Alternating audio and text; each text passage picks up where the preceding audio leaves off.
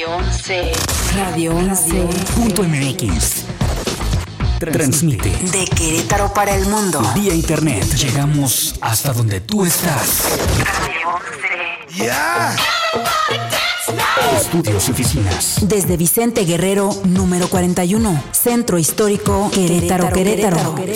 Somos Radio 11.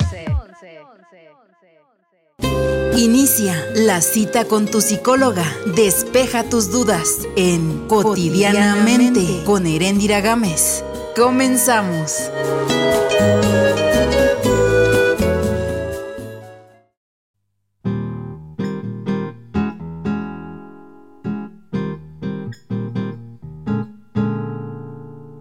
Olha que coisa mais linda, mais cheia de graça. Que vem e que passa num doce balanço, caminho do mar. Moça do corpo dourado do sol de Ipanema, o seu balançado é mais que um poema. É a coisa mais linda que eu já vi passar. Hola, ¿qué tal? Muy buenos días. Vamos a iniciar esta emisión. Ya puedo hablar.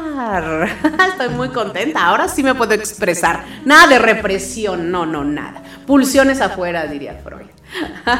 Bienvenidos a su programa cotidianamente. El día de hoy tenemos interesantes invitados que van a nutrir mucho nuestro día porque yo creo que esta parte del arte, bueno, cómo nos ayuda con los niños hiperactivos, con las personas deprimidas, después de una ruptura, eh, es un salvavidas, de verdad. Si estamos ahí naufragando en este mar de tristeza, de amargura, o, o como los niños de, de desesperación, porque bueno, ¿qué voy a hacer? Me, dice, me decía uno de mis pacientes, es que es que tengo hiperactividad y ese es un gran problema.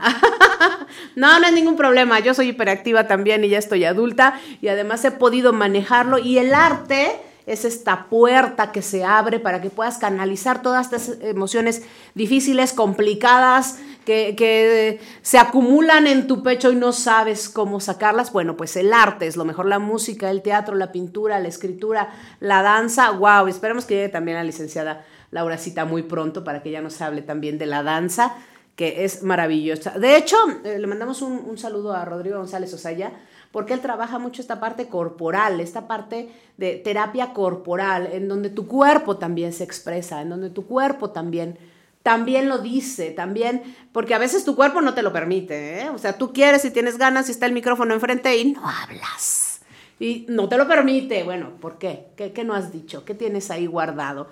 Ah, es que las enfermedades psicosomáticas no existen. Claro que existen, porque ya está hecho el daño.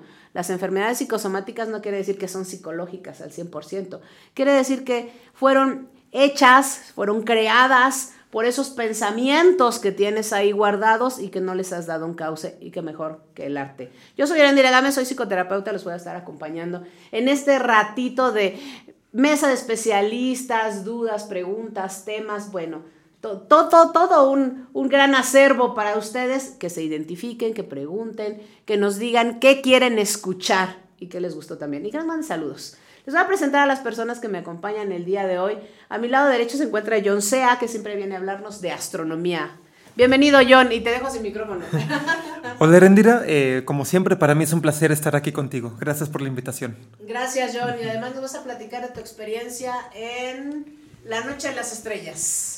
Ah, bueno, sí, eh, hay mucho que hablar sobre el evento, de hecho estuvo muy padre. Estuve viendo cómo les fue en otros eventos y otras sedes, por ejemplo, la sede de Ciudad de México y así, ¿no? Y la verdad es que no hay comparación, otros fueron mucho más grandes, pero no estuvo nada mal el de aquí. Pues ahí vamos, ¿no? O sea, también Querétaro no, no, es tan fácil, Querétaro es, es de, de un ambiente de, de, un poquito de desconfianza, muy cerrado, muy necesitas como año tras año tras año y después boom, ¿no? O sea, como que llevas un momento de maduración, el evento que hagas o incluso el programa radial que tengas, ¿no? Como que llevas un momento de maduración y boom.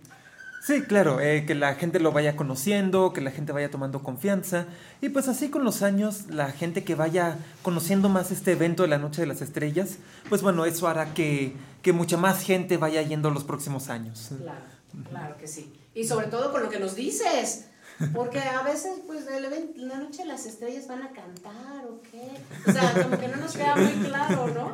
Hasta que, ah, es, con, es un evento astronómico, es con el telescopio. Ah, ya, se trata de estrellas, de verdad. Sí, sí, de, de las estrellas que hay en el cielo, de las constelaciones. Eh, un- una anécdota así rapidita. Hace mucho que no salía yo a observación nocturna, ya llevaba mucho tiempo sin poder salir. Y estaba yo en el evento y de estar en un lugar en espacio abierto pero iluminado. Y con solo caminar poquito hacia el área de los telescopios, donde estaba completamente oscuro, se vio gradualmente con cada paso cómo aparecían más estrellas en el cielo. ¡Wow! ¡Qué bonito! Y, y esto parece como poema, ¿no? Pero ah, claro, claro. Sí, no, es, es completamente real. Qué padre, ya nos platicarás. Sí, claro que sí. Muchas gracias, John. También nos acompaña el terapeuta René Valadez Casares. Bienvenido, René. Gracias, buenos días. Nos vas a platicar de tu proyecto tan padrísimo que tienes. Claro que sí. Bueno, y gracias por la invitación nuevamente. Y es, es el mes de diciembre, que es un mes para nosotros donde más trabajamos. Eh, algo trae de nostalgia, algo trae de tristeza, exceso de dinero también en las familias. Y eso provoca que haya pues demasiado desvío a, a las adicciones. Eh, diciembre es uno de los meses que está considerado con mayor suicidios, ¿no? este, mayor muertes y hay, depresiones. Mucha gente acude a los atajos emocionales que son las drogas, el alcohol, y es donde nosotros estamos trabajando. No solamente en el aspecto de drogas y alcohol, ahorita traemos, traen- tenemos tres proyectos muy, muy bonitos en los cuales estamos trabajando. Uno es recuperando las familias, tratando de integrarlas en estos días, que no se sientan solos porque hay personas en, todas las casas, tenemos alguna personita que, que tiene un problemita o con su manera de beber o con su manera de actuar. Entonces empieza a haber eh, lucecitas que se encienden en las familias, luces amarillos que detectan peligro. ¿no? Entonces estamos nosotros, eh, eh, servimos a estas familias. Lo más, lo más atractivo ahorita del proyecto que tenemos es que esto no tiene costo económico que hay muchas instituciones, hay muchos lugares que cobran y pues no tienen desgraciadamente a veces un recurso para, para ayudar a un familiar. Entonces nosotros estamos trabajando en ese aspecto. Estamos trabajando no solamente con adictos en, en la droga, sino con problemas emocionales y con problemas económicos. Estamos dando eh, ayuda a muchas personas en tres tipos de ayudas y, y vemos que este, estos problemas pues son eh, cada vez más frecuentes, cada vez más frecuentes. Y a nosotros en estos días empieza a ver más llamadas eh, eh, en este mes de diciembre. Entonces, bueno, es venirme a hablar de los proyectos y ponerme a sus órdenes. Las personas no están solas, o sea, podemos nosotros ayudarles. Eso es lo que vamos a hablar hoy. Muy bien, René. Bienvenido. Además, Gracias. esta labor que tú haces sin costo alguno, que, que les das de comer a familias enteras. Así es. Bienvenido. Muchas gracias, Gracias. por estar aquí. También nos acompaña el pintor Gustavo Pedraza. Bienvenido, Gustavo. Gracias, por estar aquí nuevamente. Estoy muy contento de estar nuevamente aquí con, contigo. Gracias por traernos tu arte. No, muchas gracias. En un momentito más platicamos de este evento que, Claro que que sí. está ya en puerta. Sí, así es el día de mañana. Mañana. Qué nervios. Mañana como dice el meme. Sí. Sí, así es. Bienvenido, Gustavo. Muchas gracias, muchas También nos acompaña la psicóloga Maritza Solís. Bienvenida. Así es, muchas Meli. gracias, Gracias por muchas estar aquí. Qué bonito color. Ay, muchas Te ilumina el rostro. ¿De qué nos vas a hablar Estoy hoy, muy Meli? emocionada por estar aquí hablando de el tema que traemos el día de hoy es inteligencia emocional. Wow, me encanta. La Sí. inteligencia emocional. Muchas gracias por invitarme y ya estaremos platicando en un ratito más. Gracias por estar aquí. También nos acompaña la licenciada Laura Cita. Bienvenida. Hola. Ay, muchísimas gracias. En la silla creo que me está tirando aquí.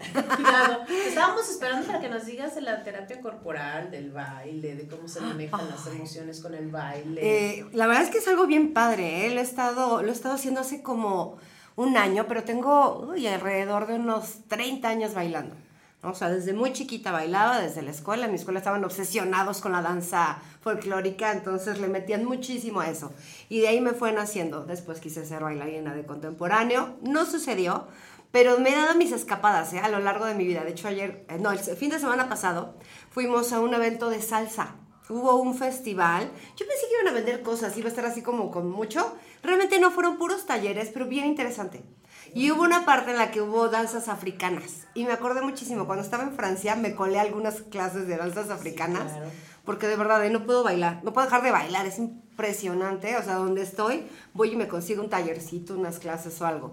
Y hace un año empecé con danza terapéutica. Es una experiencia totalmente diferente. Es como tomar 400 terapias psicológicas de golpe. Hay que irme listo. Sí, sí, sí, es, es impresionante. De hecho, tú me la recomendaste, por eso fui. Sí, con Rodrigo. Con Rodrigo Sí, con Rodrigo. Sí, qué bárbaro. Oh, es impresionante. Porque hay muchísimas cosas que no nos damos cuenta de que tienen que ver con el cuerpo. Hubo, hubo un ejercicio que me dejó impactadísima. Eh, teníamos que decir que sí o que no. ¿No? Entonces le tenías que decir a una persona, esa persona le ibas empujando con tu sí o con tu no. Y me empecé a dar cuenta de que no soy buena ni para decir que sí ni para decir que no. o sea, ni para una ni para la otra. Ya en- durante el ejercicio me fui como soltando y me fui dando cuenta de, de lo interesante que a veces decimos que sí cuando queremos decir que no y al contrario, ¿no? ¿No? Cuando queremos decir que sí. Ahí es donde Sí. pierdes fuerza. O la presión nos gana, ¿no? O sea, quieres decir que no, quieres decir que no, pero ves al otro tan emocionadillo que Bueno, dices, bueno, sí, no, pero no quieres, o sea, realmente, realmente no es, no es una decisión tuya. O al contrario, quieres decir que sí, pero bueno, no sé ustedes, pero a mí me enseñaron, tienes que ser educada, ¿no? Si alguien te ofrece algo, dices, no, gracias. Entonces quiero decir que sí y mi boca dice, no, gracias. ¿No? Entonces, pero yo quería decir que sí. ¿No? Entonces, este tipo de danzas lo que te hacen es darte cuenta de cómo también se van guardando estas emociones en el cuerpo, ¿no? Eh, por ejemplo, yo traigo desde hace tiempo un dolorcito en la garganta y hasta me puse a escribir, no sé si lo leíste, escribí carta a mi nudo en la garganta, sí leí. ¿no?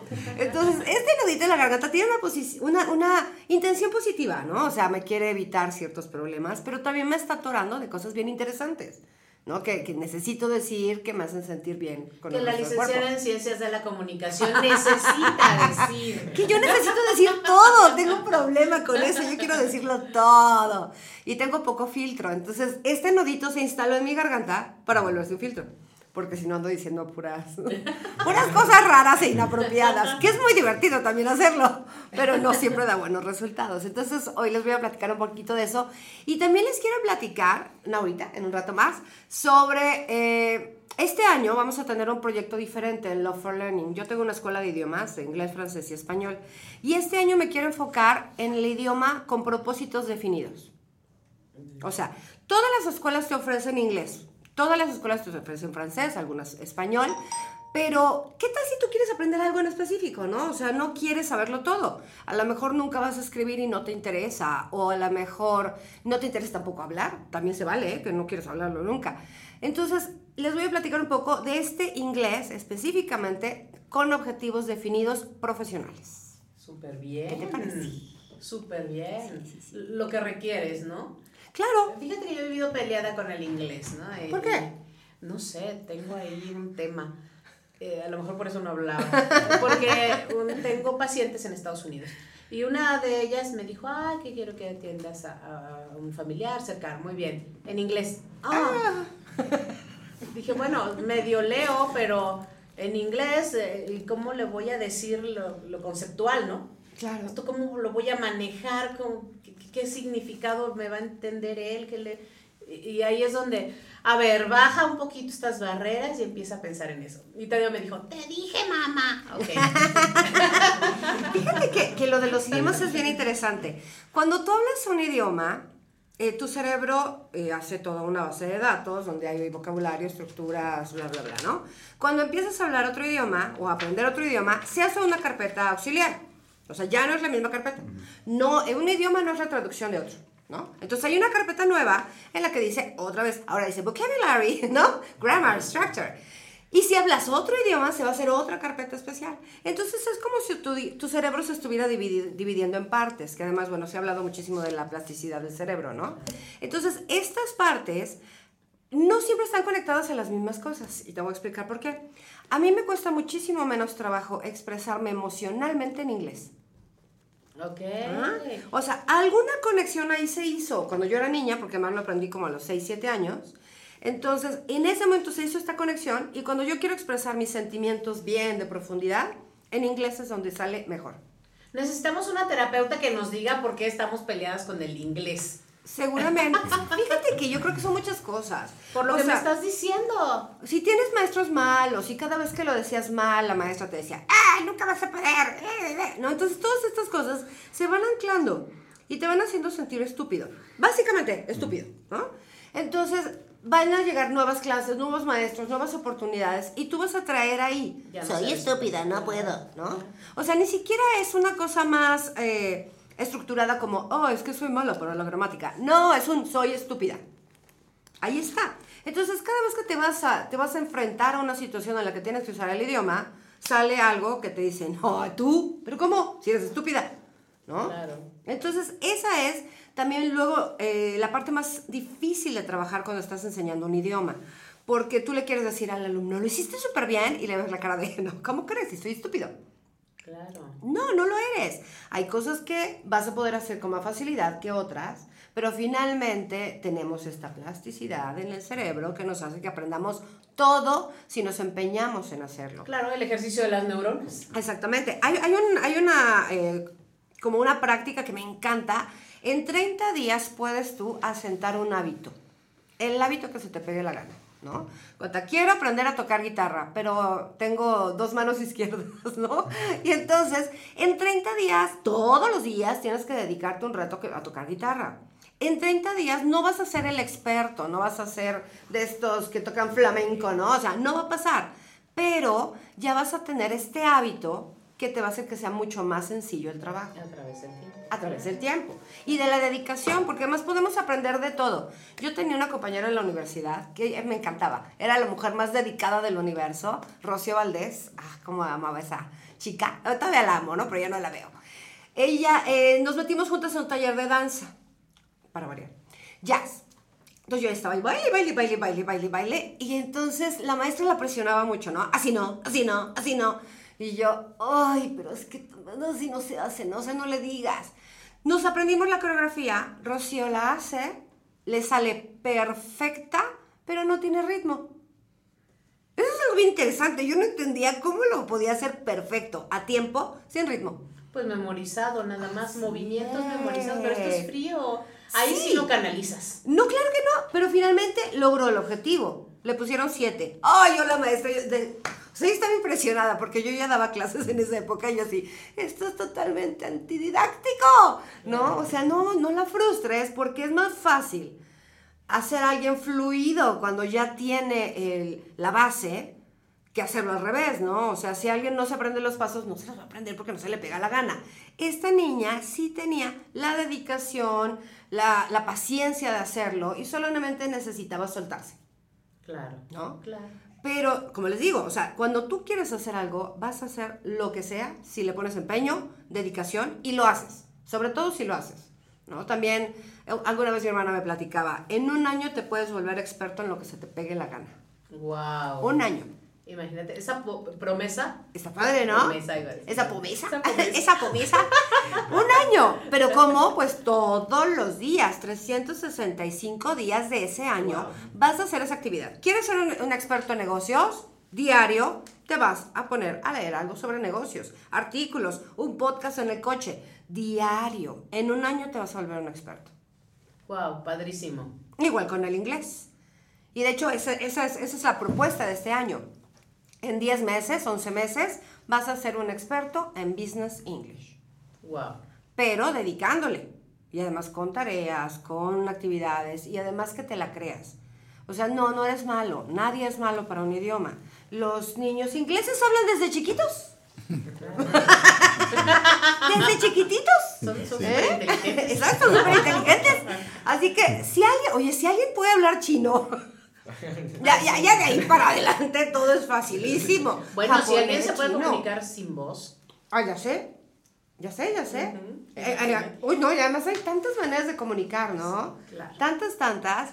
Pero yo creo que acá el, el obstáculo es, efectivamente, ¿qué es lo que te dice? ¿Qué vocecita? ¿Quién te lo dice? Esa me encanta. ¿Quién te dijo que eras tonta? ¿Quién te dijo que no podías? Y ¿Por qué no, no? es, el quien te dijo no es al aire de ah, pues, Mm, quién te lo dijo, sino detéctalo. Detéctalo. Ah, qué interesante, Laura, Sí, qué interesante. Vamos a seguir platicando en un ratito más para que nos digas cómo, cuándo, dónde y por qué. Claro. Muchísimas Claro, gracias. Gracias. Y vamos a platicar rápidamente con eh, el pintor. Bueno, esto que me estás diciendo también tiene que ver con la canalización. Eh, Yo le decía a, a mi paciente, porque la escuché, eh, ella estaba en una cafetería, yo estaba en el consultorio, estábamos en videollamada, porque está en Estados Unidos, y llega alguien y empieza a hablar, ah, empieza a hablar en inglés y le dije, hablas completamente diferente. Me dijo, sí, sí, no sé por qué cambia. Cambió tu tono, todo. Cambia el Tu tono, tu de color, tu... Sí, Sí, cambia el tono, la velocidad, eh, como dices, el color. sí, Sí, sí, se escuchaba otra. Y además muy bonito. Y además eh, se escucha bonito. Me dijo, sí, fíjate que, que me he dado cuenta que cambian las voces. Ok, bueno, qué padre investigar cómo, cómo se Pero, escucha. pero tiene sentido, ¿eh? O sea, tiene sentido porque hasta para, para hablar otro idioma eh, también utilizas otros músculos. Sí, pensando que hay sonidos que no existen en español. Sí. O sea, el th, ¿no? Por ejemplo, tienes que, colocar la boca. Ah, ya lo acabaste. tienes que colocar la boca de una manera especial, ¿no? Entonces, desde que haces esto, obviamente está cambiando, está cambiando hasta tu cara. Si pones atención, le vas a ver las facciones un poquito diferentes. La expresión de la cara diferente. Lo voy a checar, lo voy a checar. Incluso, Bueno, vamos a... Perdón, sí. hasta con los músicos, ¿no? Brian Adams, Bon Jovi, el de Scorpions, los oyes en inglés, en francés o en, o en alemán, en el caso de Scorpions. Y, y genial, los oyes en español y dices, ¿quiénes son? es Aunque el cante mismo, bien, y- ¿no? y- y aunque cante bien, pero eh, sí, o sea, pasa eso, ¿no? Este, Es como fuerte el es, español, es porque en, en inglés como que se suavizan. Sí. Sí. Como que suavizan todo y Las los... palabras además son chiquitas. Más chiquitas. Ah, ok. Son más chiquitas. Las en español son más largas. Ay, sí, y, y muy pronunciadas, muy, Sí. Más muy golpeadas. subrayadas, claro, claro. Ay, no, a mí me encanta. Se me hace que el español tiene un ritmo muy agradable. Sí. Muy, muy como música. Es muy, muy Fíjate agradable. que a mí me gusta mucho el español de España. Encantado, sí. No se les entiende nada, pero me gusta mucho. Bienvenido, Gustavo. Vamos Muchas a platicar acerca de tu exposición. Bueno, te he visto muy movido con tus pinturas. A ver si ahorita las, las empezamos a ver. Muchas gracias. ¿Cómo empiezas a pintar, Gustavo? Desde niño, yo vengo de una familia de, de- de pintores. ¿En serio? Sí, sí, sí. Y hay ah, gente de arte, por ejemplo, J. Guadalupe. eh, ahorita comentaba con un compañero, esta escuela se llama J. Guadalupe Velázquez Pedraza. Y él es de la vena de la familia. o sea, sí, él, él era mira. canónigo y era de música sacra. Fue, le decían el, el Perosi mexicano, porque un tal Perosi era genial para la música sacra en el Vaticano. Y, este, y bueno, es de la familia. Entonces nosotros venimos precisamente de, de- de esa vena de, artistas, queretanos, ¿no? Mi tío, uno de mis tíos, hermano de mi padre, este, es el, el autor del logo de la UAC, del logo de Ingeniería eh, Civil, eh, Derecho y creo que Bellas Artes. Entonces tenemos ya esa cuestión de la expresión artística a través de, la pintura. Genética. Sí, yo creo que, que por ahí viene. Y de niño empiezas a pintar. De niño empiezo a pintar en la secundaria general número uno e hice mi primera exposición. No había maestro en tercer ¿En año. serio? O Así sea, en es. la secundaria ya Sí. hiciste una exposición. Sí, es que no había maestro, fue circunstancial porque en tercer año se jubila el maestro y no hubo casi todo el año taller. Pero yo esos tres horas cada dos días, o sea, bueno, eran seis horas a la semana de taller, yo tenía mi disciplina de, de- de- de pintar, de pintar. Entonces llega el día para el, para el festival del, 6 del 10 de mayo de, de- de ese año, del 83, tenía 14 años. Este, mm, dice el maestro, el director, artes plásticas, no, no hay exposición, no hubo maestro. Y yo le dije, oiga, yo trabajé todo el año. O sea, este, venía mi disciplina de, mi, de, mi- de mis obras, de pintar. Y fue mi primera exposición individual, porque hay también este, colectivas y demás, pero yo así me siento orgulloso de que, de que ahí lo hice. Lo hice con, mi, con mis propios recursos, obviamente, pues mis papás me daban para mi material, como si estuviera en el taller de clase normal. Y después me ingreso al seminario, me hice franciscano un ratito, pinté mucho allá, arte sacro, aprendí mucho, la- la- algunas cuestiones teológicas. Ellos me dan esa visión de pintar, pero con una base teológica, de acuerdo a la, a a la religión, de acuerdo a lo que uno cree. Entonces yo desarrollé mucho el aspecto de los desnudos. O sea, yo lo, yo lo visualicé como la expresión más pura de- del ser humano en cuanto a, a esa divinidad con Dios, esa conexión con Dios. Entonces, mi obra tiene mucho vínculo entre lo erótico y lo espiritual, digámoslo así, lo místico. Desarrollo más la cuestión del cuerpo humano, empiezo a ganar concursos, aquí quedé en un cuarto lugar nacional de arte joven en el 92, me ganaron dos o tres chicos, chavos de, la Ciudad de México. Y yo fui el, cuarto lugar este, con, con la expresión que yo traía en cuanto... Lo hice con arena de mar, lo- lo- había conocido... Yo tenía dos tallercitos de ida y vuelta. Uno en Atlisco, que era, me gustaba mucho por el frillecito y demás. Y era joven, o sea, no, no había sido papá, ni me había casado ni nada. Entonces tenía la facilidad de moverme. Y el otro fue en Cancún, y ahí conocí un pintor maya donde él me, me enseñó las cuestiones de los pigmentos naturales, de, de- de la arena de mar y utilizar, incluso hasta la baba de nopal, es como una resina que, que- que impregna bastante Ok. bien y da brillo al- al- al- a las obras. Y así este, seguí creciendo y empecé a hacer murales. Eh, me empezó a desesperar los espacios pequeños, por decirlo de alguna manera.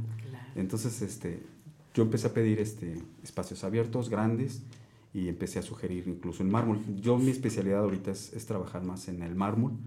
Acabo de inaugurar un mural en este año en la presidencia municipal de Ezequiel Montes, es de mármol de Bizarrón. Ok. Eh, empezando el año nos vamos a Viena porque conozco al embajador de Austria en México y le gusta mi trabajo. Este, me invita a la, a la embajada de, de Austria en México, allá en la Ciudad de México, en, en Lomas de Chapultepec.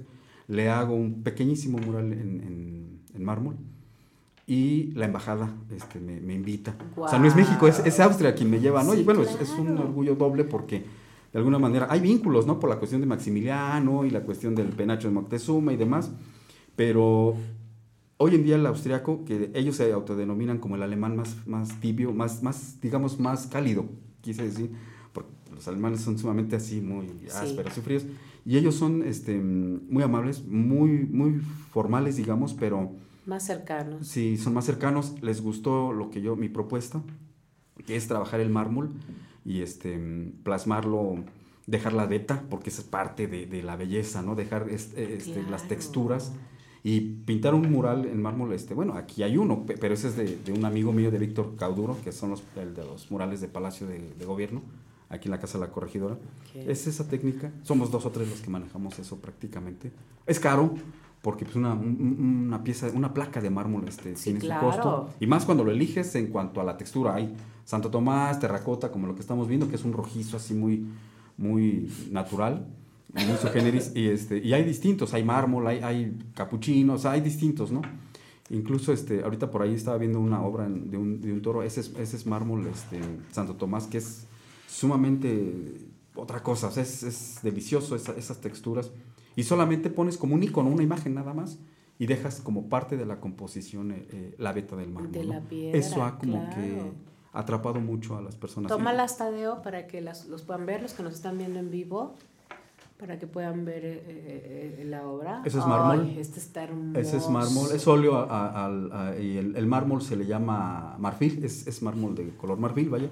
Es poco veteado, si acaso pareciera que está cuarteado, porque son unas líneas muy tenues y muy delgadas, Ajá. pero así es la textura de ese mármol, ¿no? Entonces, este... ¿Cómo eh, se llama este? Este mármol es este marfil. Es- Marfil. sí, es, es mármol marfil.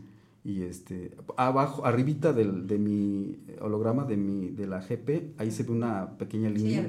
Esas son las líneas, las vetas de ese mármol. O sea, es blanco, pero como cremita, ¿no? Entonces, este, da una textura preciosa y no necesitas poner paisajes, ni fondos, ni nada, ¿no? Yo, yo me he especializado en el claroscuro. La línea de barricas no las pinto totalmente, sino pongo mis obras que ya he pintado en, en, en bastidores o en otras cosas, eh, el lino, y las he plasmado en las barricas. Entonces, la, la, la, ese es, es esto, por ejemplo. Esta es el- la línea que tengo de las barricas, que precisamente es lo que se presenta mañana en, en Colón.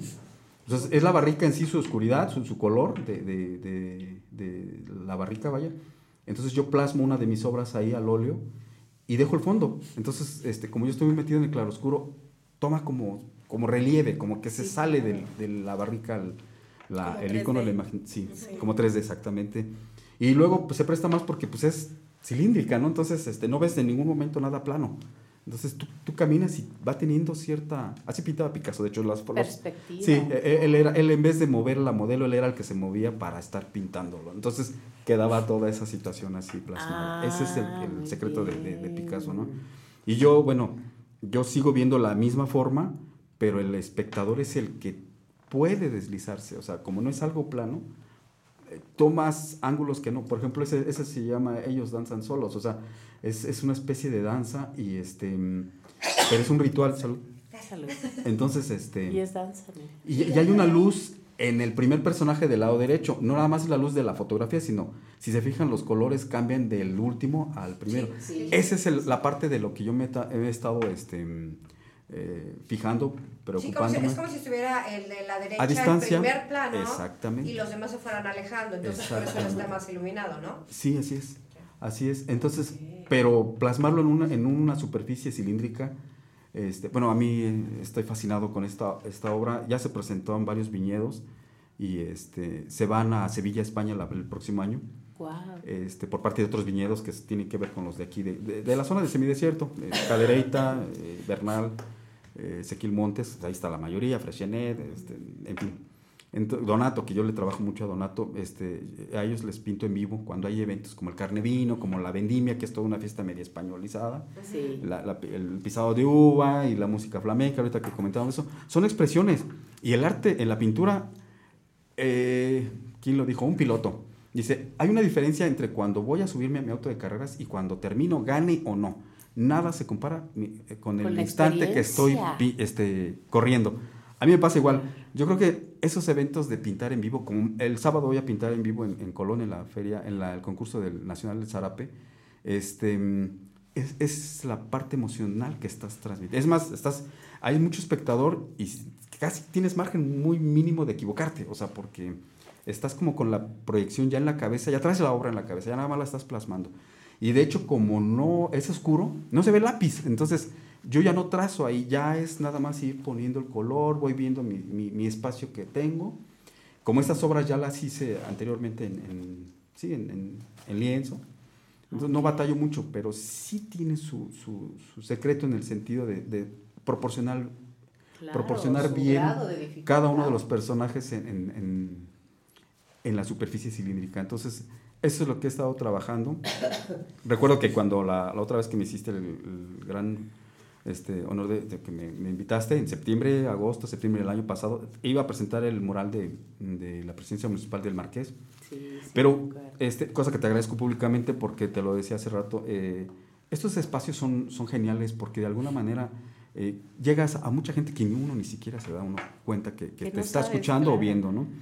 Entonces ahí surgieron otras, otras este, posibilidades y he estado, y lo digo con, con mucha humildad, pero también con mucha satisfacción, en este año lo, lo ubico, de septiembre a este septiembre, bueno, he presentado murales en varias presidencias municipales, he estado este, llevando mi, movido, mi- mi- sí. mi estado, mi ciudad, yo amo mi ciudad, mi Santiago Querétaro es mi cuna, entonces este, casi todas mis presentaciones in- inician con, con un tema que es este, Tierra Mestiza, entonces este, esa melodía abre la mayoría de mis, de mis exposiciones porque donde uno se para, ah, digo ahorita que, he tenido la, que tengo la oportunidad de, de- estar en, en Viena y hablaba con el embajador el viernes, me reuní con él aquí, en- aquí adelante en Madero, me decía, este, es ir y pararse y llevar su país, él está orgulloso del suyo, le digo, sí, y yo del mío, o sea, este, pero llevo mi ciudad, o sea, aparte de, de mi país, llevo mi ciudad.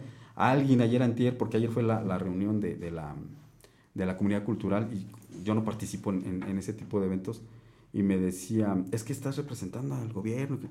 No, yo represento a mi gente, a, a mi pueblo. O sea, yo le pinto a distintas, este, ¿qué se le dice? Expresiones políticas, digamos, partidos. O sea, yo soy apolítico, el artista debe ser así. O sea, es, tú expresas tus Porque propias además ideas. no es, no es uno, ¿no? Sino Exacto, y, y hay una diversidad en cuanto a eso, ¿no? En formas de pensar en cuanto a quien está en el, en el gobierno o quien coordine las instituciones, pero mm, uno, digo, yo ahí no lleva ninguna banderita de ningún partido, o sea, yo, yo, yo represento a mi ciudad, a mi gente y, y- y a, mi, a mi estado. Entonces, casi siempre es esa, esa expresión donde, donde están mis obras, es este, pues es un orgullo, es un orgullo, porque el mármol es, digo, hay al nivel de Carrara, ¿no? En Italia, que es donde están hechas las, la- la- las grandes obras de Miguel Ángel, pero el de Bizarrón tiene una calidad excepcional. Y lo tenemos aquí a unos kilómetros, Sí, pasando claro. Cadereyta, ¿no? Es el estado de Querétaro. Entonces, ¿por qué no utilizar ese tipo de, de- de- de materiales que te da la tierra, tu tierra? Entonces, esa es otra de las cosas por las cuales, más allá de lo estético del mármol, eh, pues está, este, estoy pintando sobre algo que la misma naturaleza nos está dando, ¿no? Y, Claro. y que en otros lados este, lo mandan incluso traer. Y es representativo. Y nosotros lo tenemos aquí. Y bueno, los viñedos igual, las barricas, pues es una tierra, digamos que también bendecida en ese aspecto, ¿no? En- en- a nivel es- este país. La temperatura, la altura. Así es.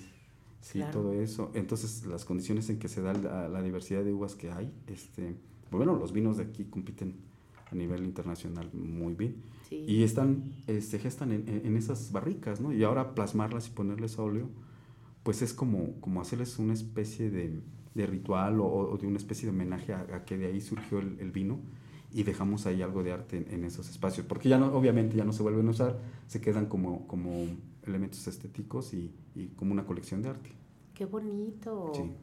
Y, y lo haces también particular. Si alguien Sí. dice, ay, yo tengo una barrica. Sí, sí, sí, sí. A, Este, a raíz de la primera exposición de barricas, este, hubo por ahí ah, gente que se acercó, algunos eh, familiares de matadores, de, de gente que tiene espacios grandes y que tienen ahí sus barricas, me han estado hablando para, para pintarles a modo este, particular sus propias ideas, ¿no? O sea, este, lo que ellos quieren. Hay gente muy religiosa, quieren una virgen, pero quieren ellos así como en una actitud de devoción, en fin.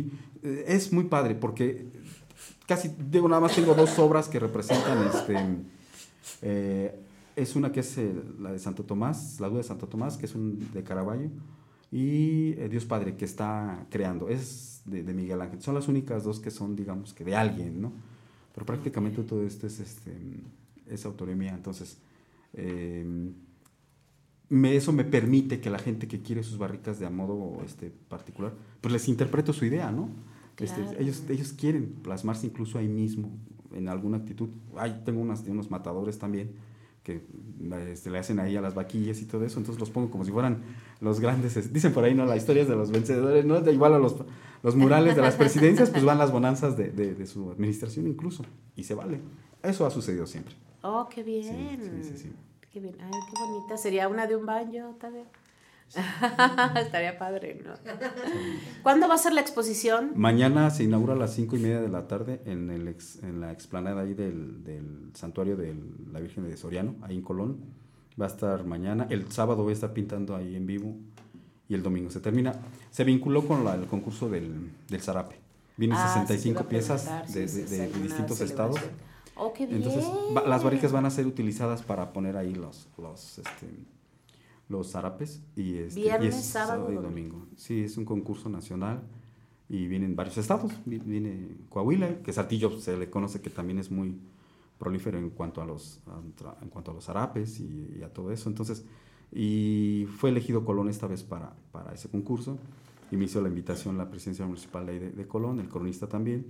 Y este, pero esta vez va acompañada las barricas y van dos, tres obras también en mármol, este, que van a ser como una especie de, de- de escenografía, digamos, para revestir la cuestión de sus, de sus 65 zarapes que se presentan.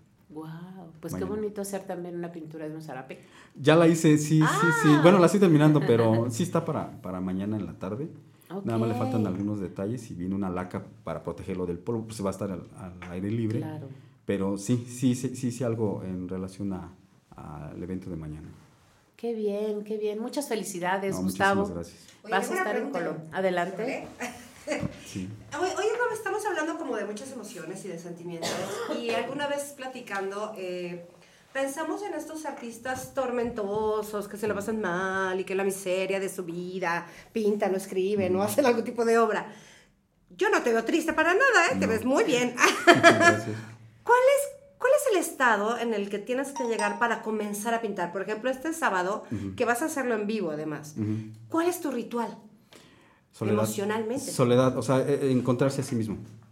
Sí. Hay una diferencia entre pintar en la soledad del estudio, con una música la que quieras y demás, a uno autoconmiserarse, no sé si se diga, o sea, Ajá. sufro y este, y véanme, y, o compren porque miren, o, o vean lo que plasmé en un estado de depresión, o sea, yo soy peleado con eso definitivamente. Yo siento que uno lo busca, uno lo genera. Yo en, en lo personal no estoy de fiesta, pero hay una paz espiritual. Yo creo que por eso ese es mis, mis temas constantes. Una calma. Sí, entonces eh, ese es mi ritual. mañana en la mañana yo ya no estoy en mi, tengo dos hijos, soy abuelo, tengo un nieto de tres años ¿No? y tengo todo, todo, digo, soy, soy solo, no, no, no tengo, no, no tengo, me divorcié hace años, entonces, este, yo me, me concentro en lo que voy a hacer, visualizo lo que quiero, lo que quiero, porque es muy, muy cierto, o sea, la mente es tan poderosa que yo, dijo alguien por ahí, un artista, un pintor, mis mejores obras están aquí adentro, o sea, es cierto, o sea, eh, tú puedes plasmar algo mañana y puede ser genial o medianamente bueno, pero la que viene, tú ya la estás gestando acá adentro, ya la estás viviendo. Creo que hay una conexión entre el sentir y el crear y pensar. Y la mano derecha en este caso es la que va nada más a culminar tu obra, ¿no? Va a interpretar la conexión que traes entre tu creación y tu sentir. Pero ese sentir, si tú lo bloqueas o lo haces oscuro, que hablabas de, de los, de los colores en cuanto a la voz y en cuanto a- al estado anímico y todo eso, pues puedes pintar cosas hasta lúgubres, o sea, Sí, claro, penosas, ¿no? tristes, este, angustiantes. Y no es, mi, no es mi estilo, o sea, mi estilo es esa paz espiritual. Si es claroscuro, yo estoy muy metido en eso como técnica, como escuela, como tendencia, pero puedo pintar una virgen en una devoción, en un éxtasis, o un santo, o un ser humano dando gracias, o un caballo que en vez de generar cierta mm, eh, agresividad, más bien se ve su nobleza y su poderío. O sea, es ahí donde yo consigo eh, em, estar concentrado para plasmar. Yo siento que el artista es quien se autoestigma, sí, se pone su propio estigma de, de decir, este, eh, compréndame, estoy solo, todo me sale mal, o, o tengan eh, este, atención en mí, o cosas así. Yo creo que la mejor conexión con la gente no es lo que uno exprese, sino, o más bien, no es quien uno sea como sea, sino lo que a mí me interesa mucho es la reacción que le produzca a las personas mi estado de ánimo. Ah, Tengo una experiencia cortísima, la, la- la comparto. Yo hice una exposición donde sí pinté un monje, que era un monje que yo conocí porque estuve con los franciscanos, y él estaba en duda de salirse y tenía mucha angustia. Y un día lo vi hacer así una expresión como de, ¿qué voy a hacer? Y se me grabó tanto que lo pinté, lo presenté en una exposición años después, pues, me salí de- del seminario, y en una exposición una niña llegó y lo veía y habló. Y se acercan sus papás y dice, ¿cuánto cuesta su obra? Pues tanto. Y este, dice, es que mi niña tiene autismo y, y le acaba de generar su obra una experiencia. Acaba de hablar. Wow. Entonces, este, me compraron la obra y la niña, tengo contacto con esa familia a raíz de esa experiencia. Y, este, y la niña, yo la veo sumamente, bueno, ahora ya es una, una señorita, una, una- una adulta, pero le produjo muchísimas sensaciones esa obra. Esa es la finalidad, yo creo que Eso es artista. sentir el arte, esa Claro. es la finalidad. Es que, es, que, claro. es que esa es la idea, ¿no? O sea, tú es. tienes eh, una imagen en tu cabeza llena de emociones y de sensaciones. La plasmas y lo padre es ver que el otro se conecte con ella, ¿no? Que diga, oye, es que eso es así, y así, y así. Y digas, oye, es cierto, es exactamente lo que estaba pensando y lo que estaba sintiendo. Y también yo creo que ah, también al contrario, ¿no? Que digas, es que esta persona está leyendo cosas que yo no sabía Sí. que también plasmé. Sí, así es. Es como aquel icono que se ponía en los libros, no sé si en primaria, pero en secundaria seguro, de dos personas y que era el círculo cerrado de la comunicación, ¿no? Esto es igual. O sea, yo propongo, pero en el momento que le, produ- le produzca una reacción a mi espectador, es ahí donde yo ya conseguí mi objetivo. Donde ya, más allá de lo económico, que yo vivo de eso, o sea, Sí, este, claro, más allá de, de- de todo eso, sí. Claro, es el este, plus. Sí. O sea, e- e- ese plus es como cuando escribes un libro porque te nace y es un bestseller, ¿no? Sí, así claro. es, así es, sí, sí, sí. Pero no solamente el plus, porque, bueno, yo les digo, digo muchísimo a mis alumnos, eh, tienes que hacer lo que te encante. Lo que te encante te tiene que dar de comer también. Sí. Claro. ¿no? O sea, Sí, sí, eso sí. es, va por Así ahí. O sea, lo que te super gusta va a ser que hagas todo lo que tengas que hacer, dedicarte, y regresamos a la dedicación, ah, para que puedas conseguir tu sustento. Así Porque es. además, pues, el artista, el arquitecto también, el, Sí, el abogado también, todos necesitamos comer, sí. ¿no? Sí, así es. Para poder No, y a mí me haciendo. pasó, ahorita que mencionaba usted la cuestión de, de- de- en cuanto a la danza, también hay pintores así. Hay pintores que pueden hacer una mezcla perfecta. Hay pintores que pueden plasmar correctamente, eh, incluso el deslizar la mano y cómo se usa, eh, como marcan los cánones, como dicen, este, el- la pincelada, pero está vacía. O sea, mm, técnicamente está perfecta, pero no produce emociones y tiene que haber ese complemento. Cuando tú sientes que estás pintando, lo decía hace rato, ¿no? Ese, ese momento eh, que que estás plasmando, es- o sea, estás siendo creador, estás siendo eh, propositivo, estás proponiendo algo, pero más allá de, de- de la cuestión técnica, eh, tiene que llevar ciertamente algo, no sé si sea la palabra talento, pero sí un poco de lo que tú traes dentro. Como de alma, ¿no? Sí, sí, para que tenga, para que tenga sentido. O sea, De amor. y yo así ingresé, o sea, yo ingresé a Bellas Artes aquí de la UAC, era más taller, o sea, era de a caballete y de a modelos, y eran las de danza nuestras modelos, ¿no? Aquí estábamos en Juárez y Pino Suárez, en la, ahí junto a la Casa de la Asegurada, que le llamamos aquí. Pero aquí estaba, ahí estaba Bellas Artes, así en los ochentas. Yo salgo de allá, me meto a, a Bellas Artes y nos mandan después a donde está ahora. Se convierte en facultad, se adquiere la licenciatura, pero entran muchas cuestiones teóricas. Entonces, ese, es- ese vacío que hay hoy en día de- de- del verdadero artista al, egres- al licenciado en artes plásticas o en artes visuales. O sea, es más plano y espero no estar lastimar las susceptibilidades de nadie, pero es que es la verdad. O sea, antes el taller era mucho más activo, mucho más eh, práctico, porque eras tú quien deslizabas. No te llegaba un maestro y te decía, pues es que Van Gogh y es que la nueva tendencia, José Luis Cuevas y bla. O sea, sí, como, como cultura y como conocimiento es válido, pero tú vas a pintar, ¿no? o sea, no vas a dar clases de historia del arte, ¿no? Pues yo creo que depende de cómo, cuál es tu orientación, ¿no? Por ejemplo, yo estudié comunicación y toda la gente piensa, no, pues radio, televisión, eh, audiovisuales. A mí lo que más me gustó de la comunicación fue el análisis de la comunicación. Pues eso fue la parte que más me atrajo. Los talleres yo los sufría, los sufría. O sea, me toca televisión, no, es horrible. O sea, no me sentía suficientemente creativa, no, mi técnica no era maravillosa. Y además no era lo que más me atraía. O sea, lo que más me atraía a mí era el análisis, ¿no? Y no dudo que estas personas que estudian la licenciatura en artes visuales, a lo mejor lo que les va a interesar son ser historiadores de arte, por Ujú. ejemplo, ¿no? Sí. Que también se vale. Y, y lo del arte es bien complejo. Yo alguna vez en la vida me gusta mucho cantar. Me gustan las artes en general, trato de hacer de muchas cosas. Pero cantar. Y mucho tiempo me di cuenta de que puedo, puedo ejecutar, pero no podía interpretar. O sea, sonaba lindo, ¿no? Me, me eché porras además. Bueno, sonaba decente, ¿no? afinada, pero no era expresiva. Y entonces me puse a hacer lo contrario. O sea, ya olvídate de lo lindo, lo lindo no importa, ya, ya estás afinada, pues, ¿no? Ahora la idea es interpretar, que no es lo mismo, Así es. ¿no? O sea, puedes cantar así como un rey señor divino, pero plano. Claro, Ujú, así claro. es. Sí, por eso la parte emocional es tan importante, ¿no? Y la pintura, bueno, a mí me encanta la pintura. Me encantaría aprender a pintar desde hace mucho tiempo. Pues Gustavo, muchísimas gracias por habernos acompañado en el programa del día de hoy. El día de mañana en Colón, Sí. en la feria. Sí, en el concurso del Nacional de concurso, Zarape. concurso nacional de Zarape. Ahí vas a estar pintando en vivo. Sí, así es.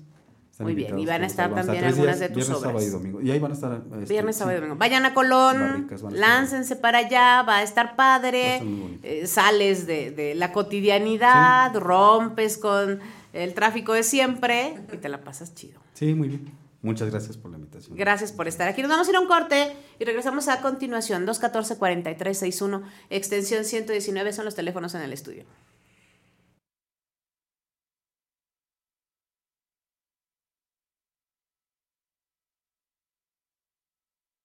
Esto es Radio 11 Música.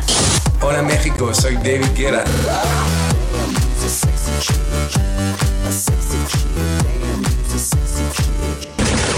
Hola, pequeños monstruos. This is Lady Gaga.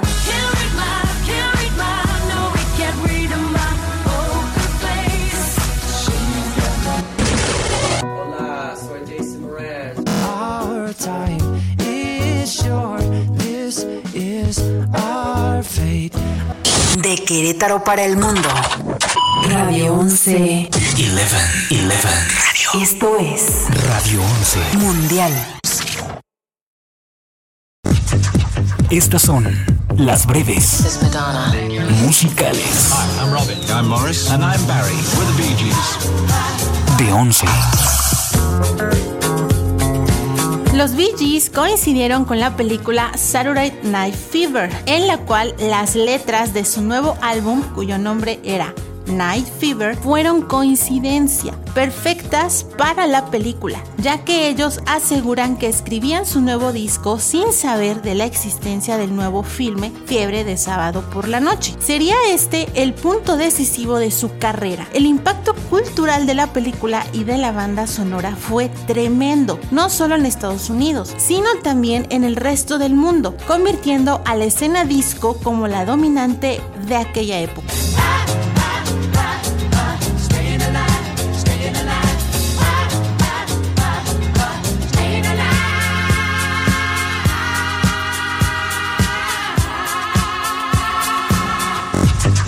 Estas son las breves musicales. Hi, I'm Robin. I'm Morris. And I'm Barry. We're the Bee Gees. Radio 11. Y bailé hasta que me cansé, hasta que me cansé. va- Radio 11. Siempre contigo.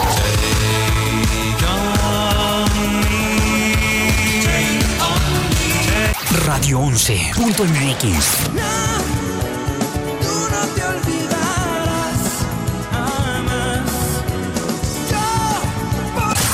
Escúchanos en todas partes. Esto es Lo que no sabías del cine. Luces, cámara, radio films.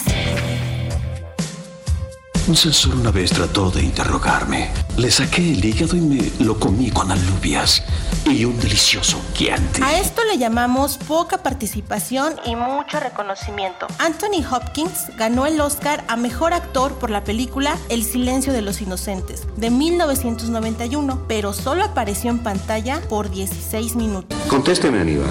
Contésteme ahora. Oh, por Dios, que jamás saldrá de esta celda. ¿Quién es Buffalo Bill? Su primer nombre es Luis. Le diré lo demás a la senadora en persona, pero solo en Tennessee. Y tengo algunas condiciones mías. Esto fue Lo que no sabías del cine. Luces, cámara,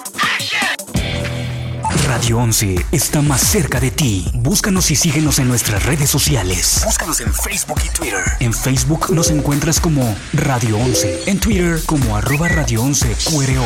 O contáctanos al 214-4361. Porque siempre estamos comunicados contigo. Radio 11. Punto MX. Cotidianamente. Continuamos.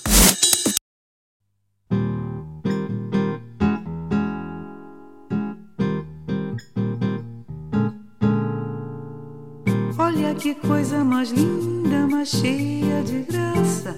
É ela, menina que vem e que passa num doce balanço, caminho do mar.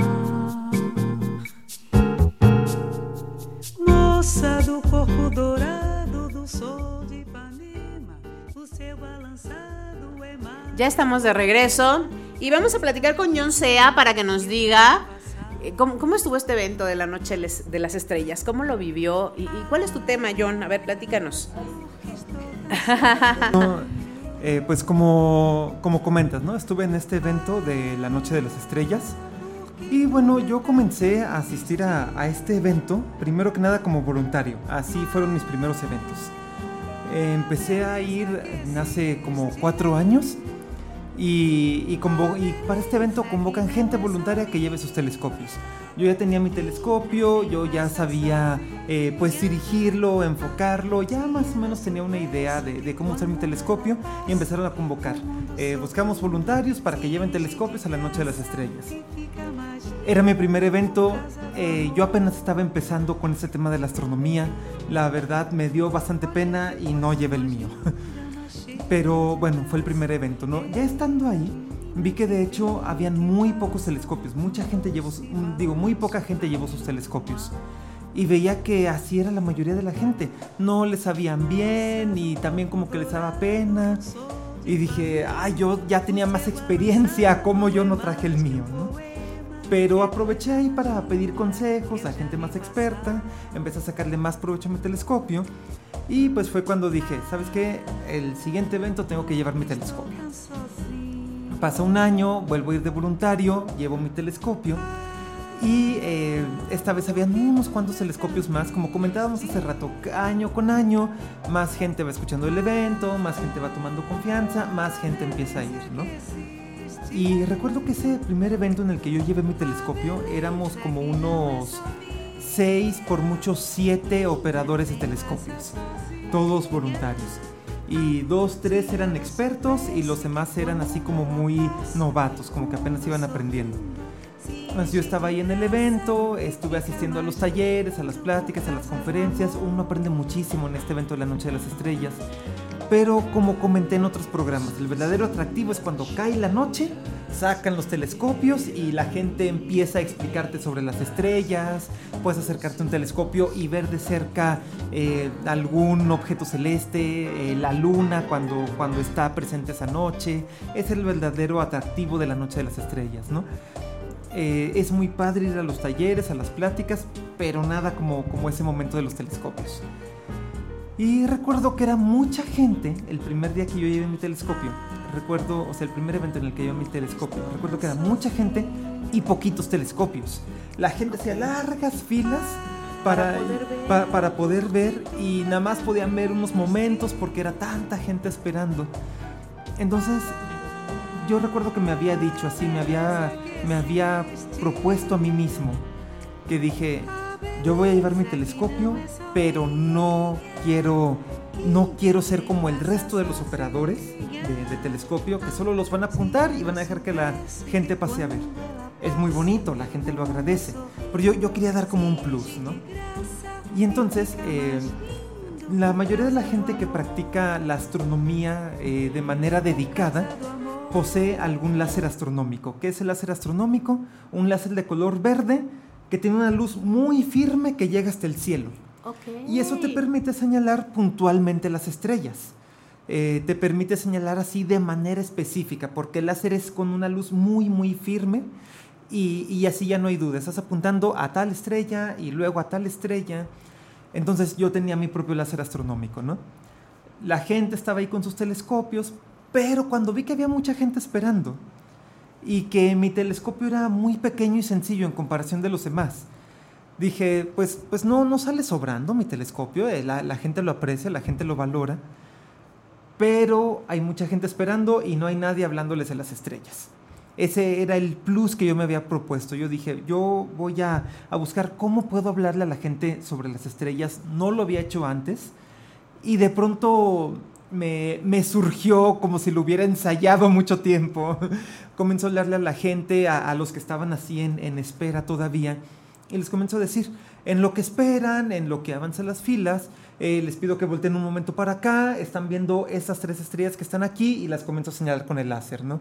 Bueno, esas tres estrellas tienen este nombre, pertenecen a esta constelación, era la constelación de Orión, ¿no? Una que ya he mencionado muchas veces aquí, que ya he puesto muchos ejemplos. ¿Por qué la más visible? Es la que más reconocemos. Mucha gente, si me escucha decir constelación de Orión, a lo mejor no se dan mucha idea. Pero cuando digo los tres reyes magos, casi todos la reconocen aquí en México, ¿no? Es, es la manera en que, en que la mayoría de la gente la conoce aquí en México, los tres reyes magos. Bueno, es el cinturón de Orión, los tres reyes magos. Orión era un cazador y esas tres estrellas en el cielo forman la parte que sería su cinturón. Y recuerdo que empezaba así a platicarle a la gente, ¿no? Bueno, ven esas tres estrellas, son el cinturón de Orión, Orión era un cazador, les comienzo a explicar la mitología, ¿no? Enfrente de Orión tienen la estrella Aldebarán, es el ojo de Tauro, es un toro, es, es un toro celeste, en el sentido de que es del cielo, no de que sea de color azul, el, el- el toro en el cielo. Y entonces está justo enfrente, es la lucha eterna del cazador contra el toro. Y así les voy guiando una tras otra, tras otra. Como la constelación cuentos. del cisne. Como cuentos, exactamente. La constelación del cisne, la constelación del águila.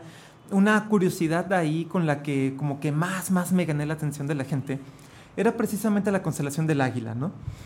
La constelación del águila, su mitología tiene que ver con que esta águila era un sirviente del dios Zeus. Eh, hay versiones alternas, algunos dicen que de hecho fue el mismo eh, Zeus convertido en águila, otras versiones dicen que Zeus tenía esta águila como sirviente. Eh, entonces les comienzo a explicar, no, la mitología de la constelación del águila, esta águila que, que mandó Zeus a la tierra para recoger a un mortal que era un hombre eh, magnífico, un hombre muy bello, un hombre muy hermoso, y Zeus quería traerlo de la tierra para, para tenerlo con él. Entonces, este hombre se llamaba Ganímedes. ¿Cómo se llama una de las principales lunas del planeta Júpiter? Ganímedes. Y Júpiter, en la cultura romana, es el dios Zeus. O sea, entonces esta, esta clase de, de asociaciones les iba explicando, ¿no? Eh, si en una cultura el planeta Júpiter es el dios Zeus y su luna es Ganímedes y tenemos la mitología, ¿no? Del águila que, que recoge a Ganímedes y la lleva con Júpiter, con Zeus. Y ahí está hasta, hasta nuestros días. Eh, se puede ver claramente en telescopio cuando uno apunta a Júpiter se ven sus, sus cuatro satélites principales, sus cuatro lunas principales, y una es Ganímedes. Entonces, eh, eso fue así como, como algo que, que, me dio así como muchísima, que provocó muchísima atención en toda la gente que estaba escuchando, ¿no? Total, esto fue en mi primer evento de la Noche de las Estrellas. Conforme siguieron, conforme seguía asistiendo al evento, pues bueno, esto se iba expandiendo, ¿no? Porque yo también seguía aprendiendo más constelaciones, le explicaba más cosas a la gente. Y entonces, eh, ya cada año, ya cuando viene el evento, realmente me emociono mucho, realmente digo, eh, viene nuevamente este momento en que puedo compartir abiertamente las estrellas con la gente. Y entonces, en este evento de la Noche de las Estrellas, el, el que acaba de ocurrir el sábado pasado, pues bueno, llego al evento ya por primera vez como parte del evento.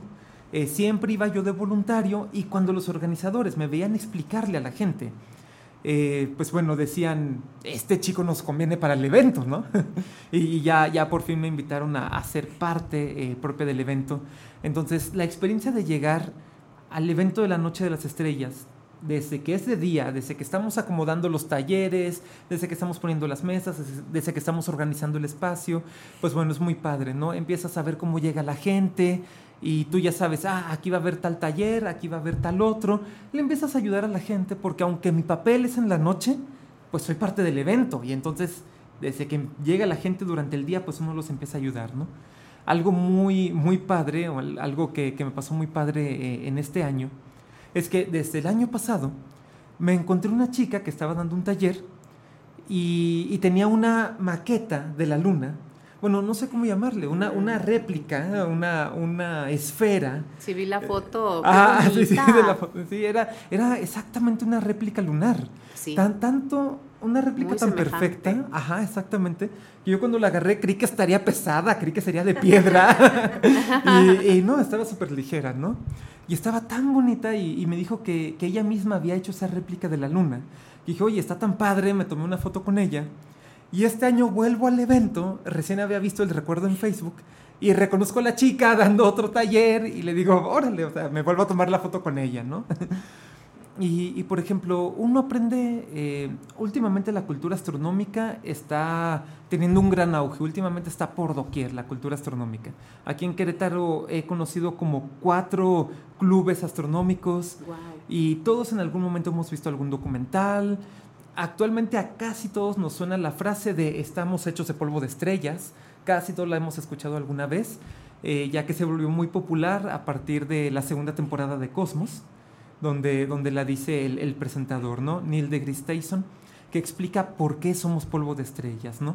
Cómo es que en las estrellas se originan los elementos eh, de la tabla periódica, que, que, llegan hasta, hasta los planetas y en este caso en nuestra Tierra, nuestros átomos están compuestos de elementos hechos en las estrellas. Wow. Somos literalmente polvo de O sea, estrellas. no es una frase romántica. Sí, no, no es una frase Es romántica, real. es literal. Y entonces, esta chica que les comento, la de la maqueta de la luna, me lo explicó más a fondo. Ella estaba dando el taller donde explicaba eso de la tabla periódica. Y me resultó muy interesante. Yo tenía la idea, por los documentales, ah, sí, los elementos se forman en, en los soles, en las estrellas pero solamente ciertos elementos se forman en las estrellas, otros se forman en la muerte de las estrellas, otros se formaron desde el Big Bang, y, y, todo esto me venía explicando esta chica, ¿no? Entonces, por más que he investigado sobre astronomía, por más que he leído sobre astronomía, voy a estos eventos y muchachitos se prepa, me explican cosas que yo todavía no sabía. Siempre hay cosas nuevas. siempre, siempre hay cosas nuevas, ¿no? Es muy amplio todo este estudio. Ajá, sí. Es, es algo que, que no termina, ¿no? Por ejemplo, lo que les platico, pues yo tenía mi exposición donde yo le explico a la gente las constelaciones y como cada año es más o menos en las mismas fechas, vemos las mismas estrellas a la misma hora en el mismo lugar en el cielo. Eh, porque cada año, eh, cada año misma noche, misma hora, mismas estrellas en el mismo punto del cielo. Ah, así funciona la astronomía, ¿no? Y así como, fue como inició el- la medida del tiempo. Eh, sí, sí, efectivamente. Hay algunas, no son constelaciones, digamos, pues formaciones en las estrellas, no, no son reconocidas propiamente como constelaciones, pero que se llaman, por ejemplo, el triángulo de verano, el triángulo de invierno. Ahí está la forma en que inició esto de la medición del tiempo. O sea, cuando vemos estas tres estrellas que les llamamos el triángulo de invierno, estamos en invierno. Y, y así continuamente, ¿no? Pasa un mes, vemos que las estrellas se han movido ligeramente, vemos algunas estrellas nuevas y sabemos que ya pasó todo un mes, así continuamente, hasta que regresa el triángulo de verano, se fue el triángulo de invierno y conocemos de esta manera eh, el paso de las estaciones, ¿no? El, el flujo de las estaciones. Me decían, por ejemplo, hace poco casualmente, de hecho fue precisamente en la noche de estrellas, pero después del evento, ya que me fui yo con un amigo y así, y, y comentaba, me comentaba mi amigo, es que la, la Semana Santa siempre cambia de fecha. ¿Por qué? Y, y casualmente, pues yo traía la respuesta porque la Semana Santa está determinada por la astronomía. Ok. La primer luna llena después del inicio de la primavera es la Semana Santa. Por eso cambia de fecha. Es, Llega la primavera y cuando llega la primer luna llena es Semana Santa. Oh, ya. Ajá, entonces esto es lo que hace que, que, que vaya cambiando. ¿no? Sí, sí, sí. Entonces, pues les- platicándoles así más pues, de, de este evento, eh, algo muy, muy padre que, que a mí me ayudó mucho para aprender astronomía en, en la Noche de las Estrellas. Es que algo también por lo que la gente que ya conoce el evento ya siempre sabe que va a ir no solo a observar en telescopio, no solo a que le hablen de las estrellas, también otro atractivo que toda la gente quiere, quiere llevarse del evento son los mapas de las estrellas. Unas, unos cartoncitos circulares eh, que, que tienen los dibujos de todas las principales estrellas del cielo y que uno los puede ir girando con el horario y las estrellas que ves e- en este circulito, en este mapa, son las estrellas que vas a ver en el cielo. Y, y eso me ayudó a mí bastantísimo para aprender, ¿no? Al principio es un poco complicado porque este mapa circular de las estrellas que te regalan en el evento, eh, pues bueno, al ser pequeño, todo está como muy curvadito, todo está como muy pequeño y cuando lo ves en el cielo está muy amplio. Sí, claro. Ah, hay estrellas en el cielo que parecen línea recta, las ves en este mapa y son una línea curva, entonces al principio no estás muy seguro, pero aprendes a leer este mapa y te ayuda muchísimo. Entonces es otro atractivo por el que la gente que, que ya sabe va por eso. Voy al evento a llevarme mi mapa de las estrellas, mi mapa del cielo nocturno. Oh, qué bien. Entonces yo he estado coleccionando el de cada año, ¿no? Ya tengo como cinco mapas diferentes, es algo padrísimo, ¿no? Y, y mucha gente me pregunta, es que tú cómo fuiste aprendiendo las constelaciones, tú cómo fuiste aprendiendo las estrellas. Pues principalmente este mapa me enseñó como la mitad de lo que sé, ¿no? Pero requirió mucha paciencia. Hay que saber usarlo, hay que saber interpretarlo. Es fácil. En un ratito que te pongas a verlo y que te pongas a ver el cielo, le hallas. No, no tiene pierde. Pero sí requiere que hagas eso, que te pongas un rato a observar, que te pongas un rato a, a pensarle bien, a tratar de, de entenderle. En un ratito lo haces, pero, pero si te rindes con, con solo verlo y decir, ay, no lo entiendo, no, pues, pues no, o sea, tam- tampoco es tan, tan sencillo. Claro. Pero, pero todos podemos descifrarlo, no es tan, tan complejo. Y entonces es, es otra cosa muy atractiva de este evento, ¿no? Los mapas, observar por telescopio, que te hablen de las estrellas. Las pláticas, los talleres. Las pláticas, los talleres, como les menciono, o sea, yo llevo cinco años aprendiendo de astronomía y voy y muchachitos jóvenes, bueno, yo les calculé de prepa, pero quién sabe si tal vez ya estarían entrando a la universidad, ¿no? Ya eres un experto. Sí, ya, qué padre. Gracias. Eh, el, co- como les digo, eh, así muchachitos jóvenes me estaban explicando cosas que, que yo todavía no sabía. Les digo, yo, yo tenía esta idea, los elementos de la tabla periódica se formaron las estrellas. Y que me dicen, no, hasta cierto punto se formaron las estrellas, pero no son ni la mitad de los elementos.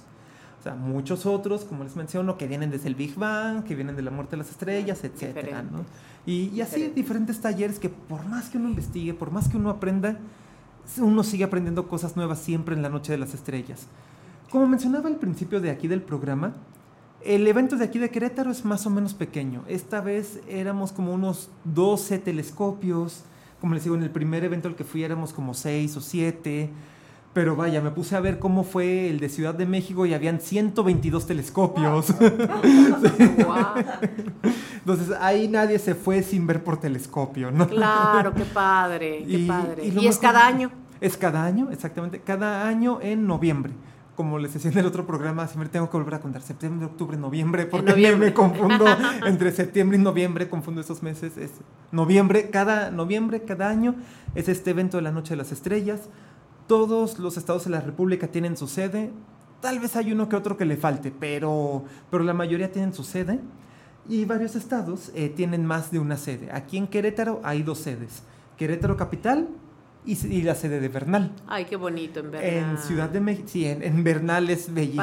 Padrísimo. Yo quería ir al de Bernal, pero como me invitaron a ser parte del evento de, de No, aquí, sí, pues claro, bueno, tuve que cumplir, en el de aquí, ¿no? Tenías que Pero ya que vi cómo fue el de Ciudad de México, a ver si el otro año voy para allá.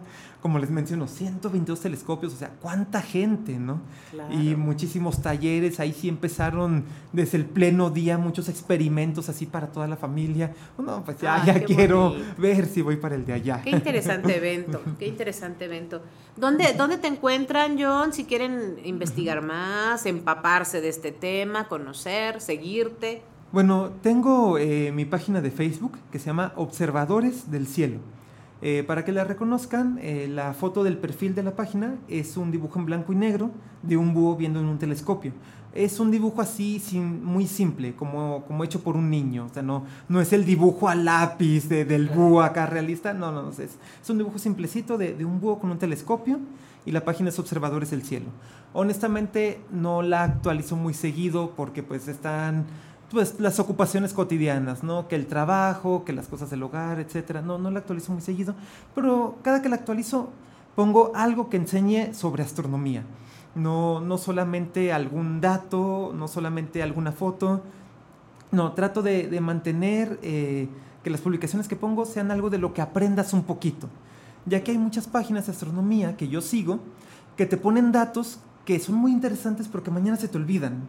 Entonces, no, tra- Claro. trato de, de buscar más algo que, que se te vaya difíciles. O datos muy difíciles, exactamente. Eh, por ejemplo, eh, lo que les mencionaba de la luna de Júpiter, Ganímedes. Júpiter tiene cuatro lunas principales, pero en total tiene más de 60 lunas o más de 70, no me acuerdo bien, son muchísimas. Entonces, hay páginas de astronomía que te ponen todo este dato. Las 70 lunas de Júpiter, mañana se te olvida. Claro. Pe- Pero, si le hablas a la gente sobre las cuatro principales lunas, bueno, es más fácil de recordar. Te vas a acordar que cuando ves Júpiter en un telescopio, pues por lo menos ves cuatro. Claro, O sea, cuatro y todas las demás. Y, y todas las... Pues ya sabes que son un montón y esas cuatro. Ajá, exactamente. Entonces, sí, en, en mi página de Observadores del Cielo, les digo, no, no está tan activa, pero trato ahí de, pues de no abandonarla, ¿no? De meter ahí algo de información. O en mi perfil personal, eh, John Sea, ese es el nombre en mi perfil personal de Facebook. Eh, hasta eso que, que como no está tan activa la página, luego me buscan mucho más ahí. Gente que no conozco, que ni me manda solicitud, pero me manda sus preguntas al inbox y respondo todas. Muy me, bien. me tomo mi tiempo ahí de siempre responder. Entonces, Observadores del Cielo o mi perfil personal, John Sea. Muy bien, muchísimas gracias, John. No, Qué gracias a interesante. ti, Erendira. gracias por traernos estos temas. Siempre es un placer venir a tu programa. Muchas gracias. Gracias. Vamos a platicar un ratito con el terapeuta René Valadez Cázares, que nos va a platicar acerca de este proyecto tan interesante que, que- que él ha iniciado y, que abandera además, que, que es un proyecto muy noble, es un proyecto... ¿De dónde nace esta intención? Yo creo que todos la tenemos y pocos podemos llegar a hacerlo. O, o- damos los pasos necesarios, o nos animamos siquiera a iniciarlo.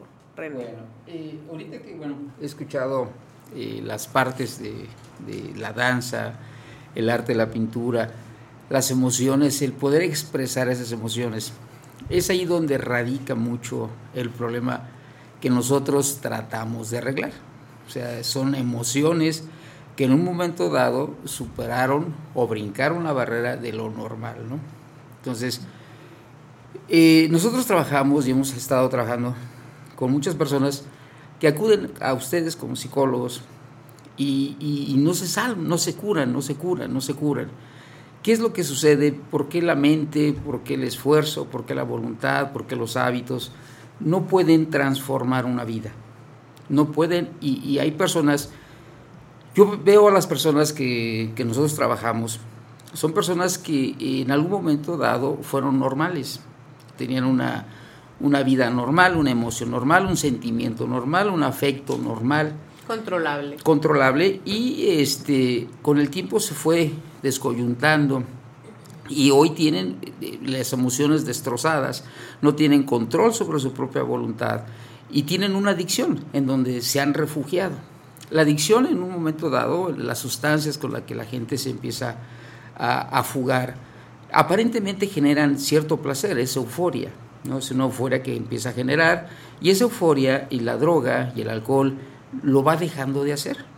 Y la gente quiere volver a sentir, una persona que se droga, un muchacho que se droga, las primeras veces siente euforia, siente placer, y como viene enfermo emocionalmente, eh, viene enfermo espiritualmente, no, no tiene eh, e- e- esa sensación que probó, la quiere volver a sentir, pero la droga no lo va a hacer, ya no lo hace, ya no lo va a hacer, entonces es el problema que quieren más y empieza la adicción, entonces se van metiendo a un mundo donde es un sufrimiento, es un martirio, viven un infierno estas personas, son seres humanos que no eran delincuentes, que no eran drogadictos y que se van convirtiendo y la familia se va cansando de ellos, porque aparentemente no entienden, no tienen fuerza de voluntad y ya no tienen, o sea, la tuvieron, tuvieron un control sobre su vida y ya perdieron ese control.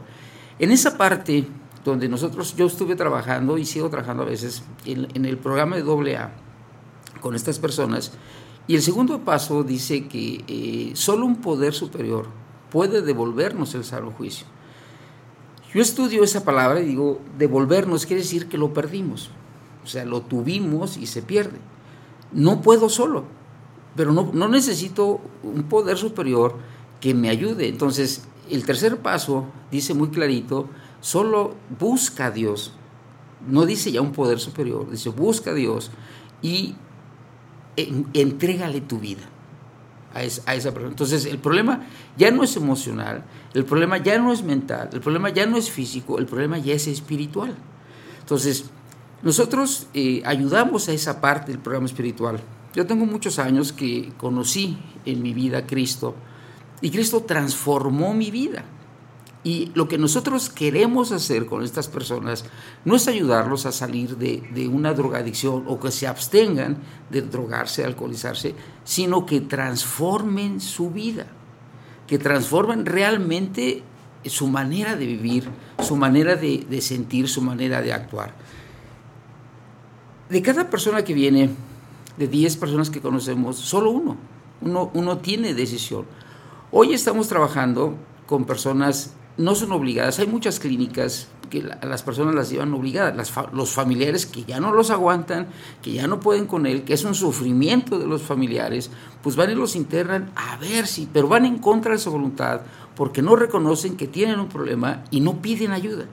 Nosotros ayudamos a quien nos pide ayuda, que sabemos que está viviendo un infierno, que sabemos que está viviendo tanto la familia como el muchacho, que están viviendo un infierno, pero no saben cómo. Y nosotros tampoco los podemos ayudar, nosotros los canalizamos a ese poder superior que para nosotros es Jesucristo, para que los, les transforme su vida. Entonces, no es obligatorio que estén ahí a fuerza, es por, por convencimiento que quieren transformar su vida, no dejarse de drogar. Si una persona transforma su vida, se va a dejar de drogar porque hay otras cosas. Ahorita voy al pintor y a él, a él le emociona este, transmitir una, una, una emoción tan maravillosa como es plasmar lo que yo siento, plasmarlo, que otra persona, sin que yo hable a través de, la, de, lo, que plasmé, admire mi expresión, admire mi espíritu. Entonces, eso a él genera ese éxtasis que no lo encontró en la droga, lo encontró en su trabajo. Entonces, estas personas, como no tienen una vida, no tienen eh, la, la droga o el alcohol o, o las adicciones, les, les generan, creen ellos, ese placer, ese placer. Entonces, eso, ¿cómo se logra el cambio? Transformando la vida a través de la parte dañada, que es la parte espiritual. Entonces, ¿cómo iniciamos nosotros? Nosotros iniciamos, ¿qué nos transformó a nosotros? ¿Qué me ayudó a mí a transformar una vida y a ir transformando vidas? Ir cambiando vidas a través de una institución, ¿no? O sea, somos una institución muy bien establecida aquí en Querétaro, muy grande, que, que intentamos transformar vidas. ¿Cobramos? No cobramos, porque a mí la, la- verdadera ayuda me la dio Dios y no me cobró. Pues, sin embargo, le debo haber transformado, entonces pago lo que me dieron. Cuando transformo mi vida y cuando logramos transformar una vida, hay un, hay un, en- no somos religiosos, no somos una religión, amamos a Cristo y obedecemos a Cristo y transformamos una vida a través del amor. O sea, ¿qué nos, qué nos hace las cosas? El amor, el amor al prójimo. Amar a una persona que está sufriendo, una familia que está sufriendo y que a veces por la misma consecuencia de la adicción, por la misma consecuencia de la, de la forma en que vivió, no tienen poder económico. Entonces, es aliviar a una persona, pagar una clínica, pagar un psicólogo, pues son caros, o sea, son tratamientos caros. Y, nosotros sabemos eso, entonces ayudamos a una vida a transformar. Si nosotros logramos de 10 que llegan, logramos transformar, que se transforme una vida, esa persona nos va a ayudar a transformar a otra, transformar a otra. ¿Cuál es la principal causa de, que nosotros sabemos que es, es eh, tanta maldad que hay ahorita, tanta delincuencia, ciudades eh, con tanta violencia, asesinatos, ya matan como si fuera... ¿Y qué, quién está matando? ¿Qué está haciendo? Todo- todas estas personas, volvemos a lo mismo, son esas personas que se fugaron, son esas personas que se fueron, que ya perdieron lo que una vez les dieron. Las sociedades modernas, las, la- las madres modernas de 30 años de edad, carecen de un principio, un valor que es la familia, que es un matrimonio, no se casan.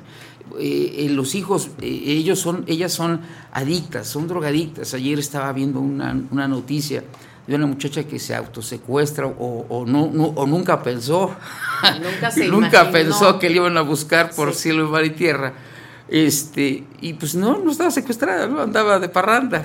Y este, Que se perdió un día, ¿no? se perdió un día y, y apareció solita, ¿no? Entonces, todo el caos que generó. Pero, ¿qué, qué sucede? Que no hay principios, no hay valores. O sea, es, y esos, esos niños, e- esa- esas personas tienen hijos. Entonces, no hay una cultura, tienen hijos y los hijos son abandonados. Entonces, nosotros estamos recogiendo a esos niños abandonados y alimentándolos espiritualmente. Y lógico, pues también necesitan algo en el estómago, no solamente en el espíritu. Entonces, les damos de comer. No tenemos ninguna, ninguna condición, simplemente que escuchen quién los puede rescatar. Nuestro objetivo es uno, transformar una vida, para que esa vida al final transforme otra vida. Hay que ayudarlos en muchos aspectos y, la- y en, parte económica. A la gente no le regalamos las cosas, les damos de comer porque la comida la da Dios, o sea, no la damos nosotros. Les damos de comer, pero los canalizamos a quien les puede enseñar a trabajar. Son personas que eh, las que quieren ser transformadas con una esencia poderosísima, poderosísima, y llegan a ser grandes personajes en la sociedad porque han, conocido el sufrimiento, han conocido lo que es el dolor, pero han aprendido cómo controlar el dolor a través de este programa que nosotros tenemos. Si una persona que nosotros vemos en la calle que está sufriendo, le hacemos una invitación. Yo ayer estuve una persona, la veo sufriendo, no tiene dónde quedarse, le engañaron, eh, estimada como todo mundo, y se encuentra en una ciudad que no es su ciudad, que está perdida, pero que aquí está. Esa persona es una mujer. ¿Qué sucede si, si no tiene a nadie y en su desesperación? Pues va a acabar prostituyéndose. Va- la van a drogar, se va, y, y ya se transformó su vida, pero para mal. Entonces, bueno, eh, la- eh, Dios me pone en esa persona y le invito a que a ayudarla a que se encuentre ella misma, pero en su espíritu, la parte más importante que son sus principios y sus valores, y que aprenda a sentir una emoción que es inolvidable, que es, es ine- inerrar, bueno, eso. ¿Qué es esa emoción? Que no la Ayudar genera. la adicción. Sí, sí, No, sí, adicción. tenemos que ir al curso. Adicción. Este, ¿Qué lo provoca eso? Eh, no hay ninguna droga, no hay ninguna sustancia que genere ese placer que genera la parte de Dios en, en nuestros corazones. Y es cuando se transforma una vida. Ese es nuestro objetivo, transformar vidas. No solamente es el adicto, o sea, hay mucha gente ahorita en la calle que además, pero no se dejan ayudar. Y son personas que tuvieron una familia, que tuvieron una madre, que nacieron en un núcleo familiar y que se les dijo, no lo hagas, no lo hagas, no lo hagas, y no entendieron. Y ahora son víctimas.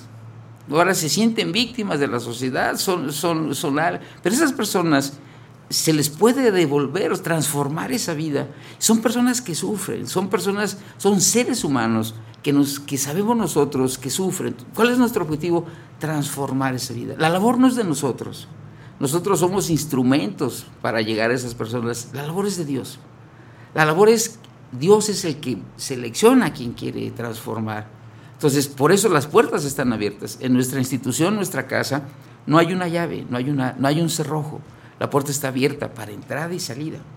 Hay personas que llegan, les amamos, les abrazamos, Dios los ama, los abraza, les da de comer física y espiritualmente, pero deciden seguir igual. Ahí es ellos. ¿no? Claro, la Pero hay personas, estuvo, ¿no? la puerta estuvo. la oportunidad se les da. ¿En noso- dónde se encuentra la institución? Estamos en la calle de... Hay- donde estamos trabajando esto es Ignacio Pérez 22. Muy bien, muy Estamos céntrico. aquí a varias cuadritas, ¿no? Ujú, cerquita. Y el teléfono donde me pueden contactar es el 442-563-4772. Tenemos una página de Facebook que es eh, Misión, Ministerios Visión Internacional Querétaro. Somos una institución muy grande para trabajar en esto. No trabajamos improvisadamente, no trabajamos por, por, porque hoy amanecí de buenas y a ver ahora qué se me ocurre, sino tenemos toda una organización trabajando en esto. Habemos atrás de nosotros muchas personas que están dispuestas a transformar vidas. Están estructurados. Estamos, tenemos toda una organización, entonces pueden acudir personas que están sufriendo, eh, familiares que tienen a una persona que está en la adicción, pueden acudir a nosotros y nosotros vamos a canalizarlos con el que los va a ayudar, con el que los va a salvar. Y por supuesto no cobramos, ¿no? porque nosotros no pagamos nunca un peso, y al menos nosotros, porque nuestra vida fuera transformada. Entonces, esa es nuestra labor, ¿no? Damos de comer, ahorita estamos dando apro- aproximadamente 50 personas diarias, diarias, no les pedimos nada a cambio, nada, nada, nada. Simplemente que entiendan que tienen un problema y se dejen ayudar. Aplaudible, René. Solamente así. E- Ese es nuestro único requisito, ¿no? Wow. Y el que hace la obra, pues es Dios, ¿no? Muchas gracias por estar aquí. Al contrario, gracias por invitarme y dejarme llegar a este mensaje que en este mes de diciembre hay mucha, mucha necesidad. No duden en llamarnos. No nos llamen cuando ya no hay remedio. Cuando empiecen a ver, cuando empiecen a sufrir, búsquenos, busquen la ayuda antes, a, a tiempo, ¿no? Y pues hay pintura, hay danza, hay tantas clases de inglés. Todas esas actividades, pues son buenísimas, ¿no? Porque son medidas preventivas. Entonces hace falta implementar y promover medidas preventivas porque las correctivas ya no funcionan tanto, ¿no? Entonces y además le sufres. le sufres. es un sufrimiento, es un verdadero, verdadero infierno. ¿no? Muchas gracias, Al René. contrario, gracias gracias por por traernos este mensaje y, y qué bonita labor la que ustedes Gracias a Dios por esa labor. Muchas gracias. Ok, vamos a platicar un ratito. Vamos a darle como una secuencia. Ahora vamos a hablar del manejo de emociones, precisamente de lo que estaba hablando eh, René, el desbordamiento ya de las emociones. Pero, ¿qué podemos hacer antes? Con la psicóloga Maritza Solís. Bienvenida, Meli. Muchas gracias, licenciada. Pues sí, justamente ahorita quería interrumpir en varias. Ahorita yo, yo. momento, momento. Sí, sí, sí. También muy feliz de estar aquí, de platicar estos temas y de abrir sobre todo conciencia a tu auditorio. Gracias, gracias. Y pues bueno, eh, el tema que les traigo hoy es inteligencia emocional, que tiene que ver prácticamente con todo. Es la base de todo. Fíjate que es el 80% básicamente de tu éxito en cualquier parte donde tú te desenvuelvas y te desarrolles. Y el 20% lo hace la parte racional. Y creemos que es al revés. Y creemos que es al revés, pero no. Y, y todo lo que tú vienes arrastrando no es de las últimas eh, 500 generaciones, sino de las últimas 500 mil generaciones atrás. O sea, so- es un mundo y un mundo Claro. de emociones que vienes arrastrando. Y todo esto viene por genética. ¿no? Memoria y, y- y- y tenemos este, todas, to- muchísimas variantes. O sea, no hay en el mundo una persona que sea igual a ti. Por eso no todos reaccionamos de la misma mane- manera a los mismos estímulos. ¿No? O sea, aparte de todo, de todo lo, generacional que vienes arrastrando, o sea, sí también hay algunas cosas que tú vives y, de repente también te generas esas heridas emocionales, digamos, ¿no? Por eso nadie va a reaccionar igual que tú. Hace ratito me preguntaba eh, Tadeo que qué es la inteligencia emocional. Pues bueno, es una fuente de información que te va a ayudar a ser más consciente de ti mismo. ¿No? Dice, eh, eh, acepta tus emociones y contacta con ellas para que después puedas gestionarlas. ¿No? Tienes que conocerte. No es que reprimas las emociones, no.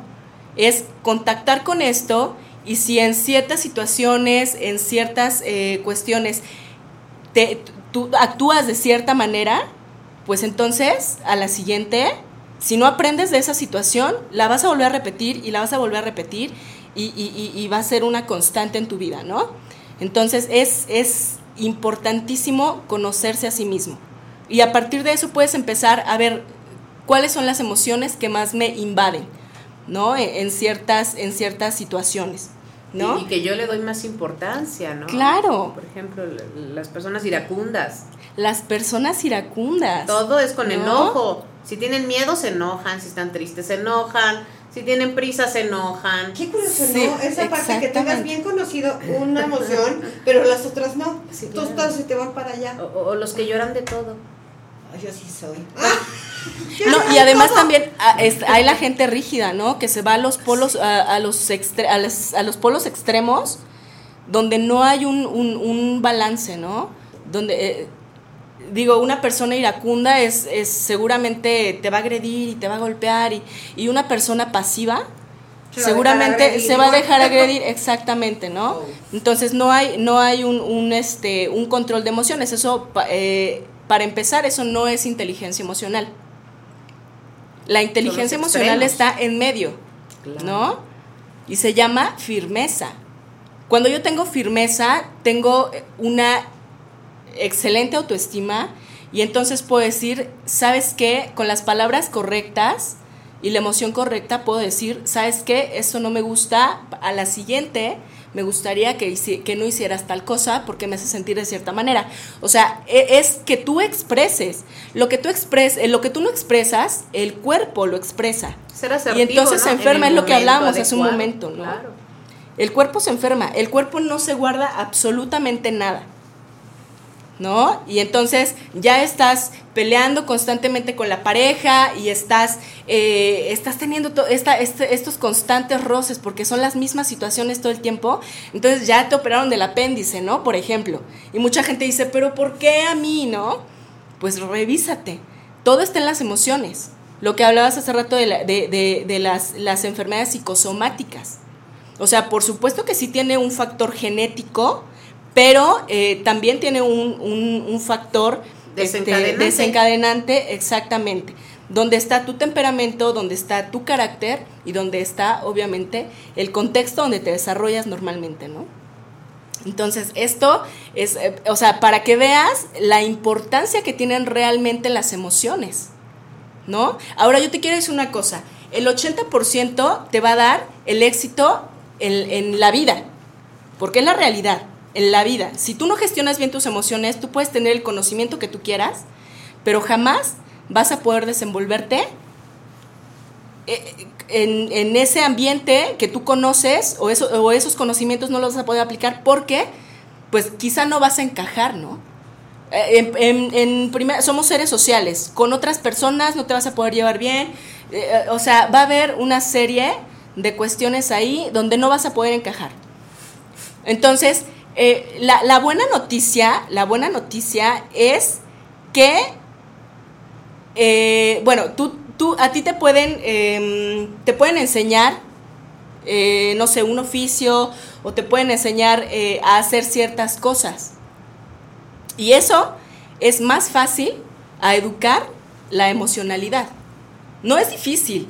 Bueno, bueno, sí es difícil, Eh, aquí me voy a contradecir un poco, pero, eh, pero no es imposible, vamos, a eso iba, ¿no? No es imposible. O sea, la emocionalidad es, es eh, pues es lo que te da, lo que, o sea, lo que traes, el, el- tú tienes un impulso, esto trae una emoción y la emoción trae una acción, ¿no? Entonces, la, la- aquí la, lo que va a marcar la diferencia es cómo tú estás manejando ciertas situaciones. Por ejemplo, tú estás en una fila de, de- en el banco, ¿no? Y hay muchísima gente. Y entonces de repente alguien se pasa delante de ti. ¿Qué haría una persona que no tiene inteligencia emocional? Si es agresiva. Le va a decir, ¿y por qué te formas aquí? Y, y, ¿no? O sea, y- y- e incluso puede llegar a golpearla. Una gente pasiva pues va a decir, pues pásate, ¿no? Para no ser problema. Y creemos que eso es inteligencia emocional. Dejar pasar las situaciones sin que yo exprese lo que estoy sintiendo. Eso no es Pero una inteligencia persona emocional. firme diría, fórmate porque aquí va la fila. O sea, no te peleas, no, no haces drama, pero... Ay, pero está cañón, eh, las escucho y digo, esto de la autoestima de, o sea, firme y buena, ¿y eso dónde se compra? Pero no es doctora? buena. ¿Dónde se compra? No es, no es ser buena, es ser asertiva. No, no, yo sé, Es pero una, una, que- una que autoestima tus- fuerte, bien Adecuada. construida, o sea, suena a 18 años de terapia, ¿no? Eh, Sucede que una vida sin emociones sería como una sopa de pasta sin sal. No sabe a nada. Y bueno, los alexitímicos tienen eh, esa eh, desgracia, por llamarlo de alguna forma, que no sienten, no experimentan las emociones o en el- no en el grado que las experimentamos nosotros. Y el manejo de emociones viene a venir a, a- a- viene a venir. Viene a venir. es que es que estaba Es lo que pasa siempre que estamos en vivo. Viene la a venir emoción así embarga. viene. No, viene a complementar esta parte del regalo de la vida. O sea, las personas quieren estar vivas porque quieren estar sintiendo. Claro. El, el- el sentir las emociones, el experimentar, pero emociones positivas y manejables. No quiere decir que el miedo sea una emoción negativa o la ira.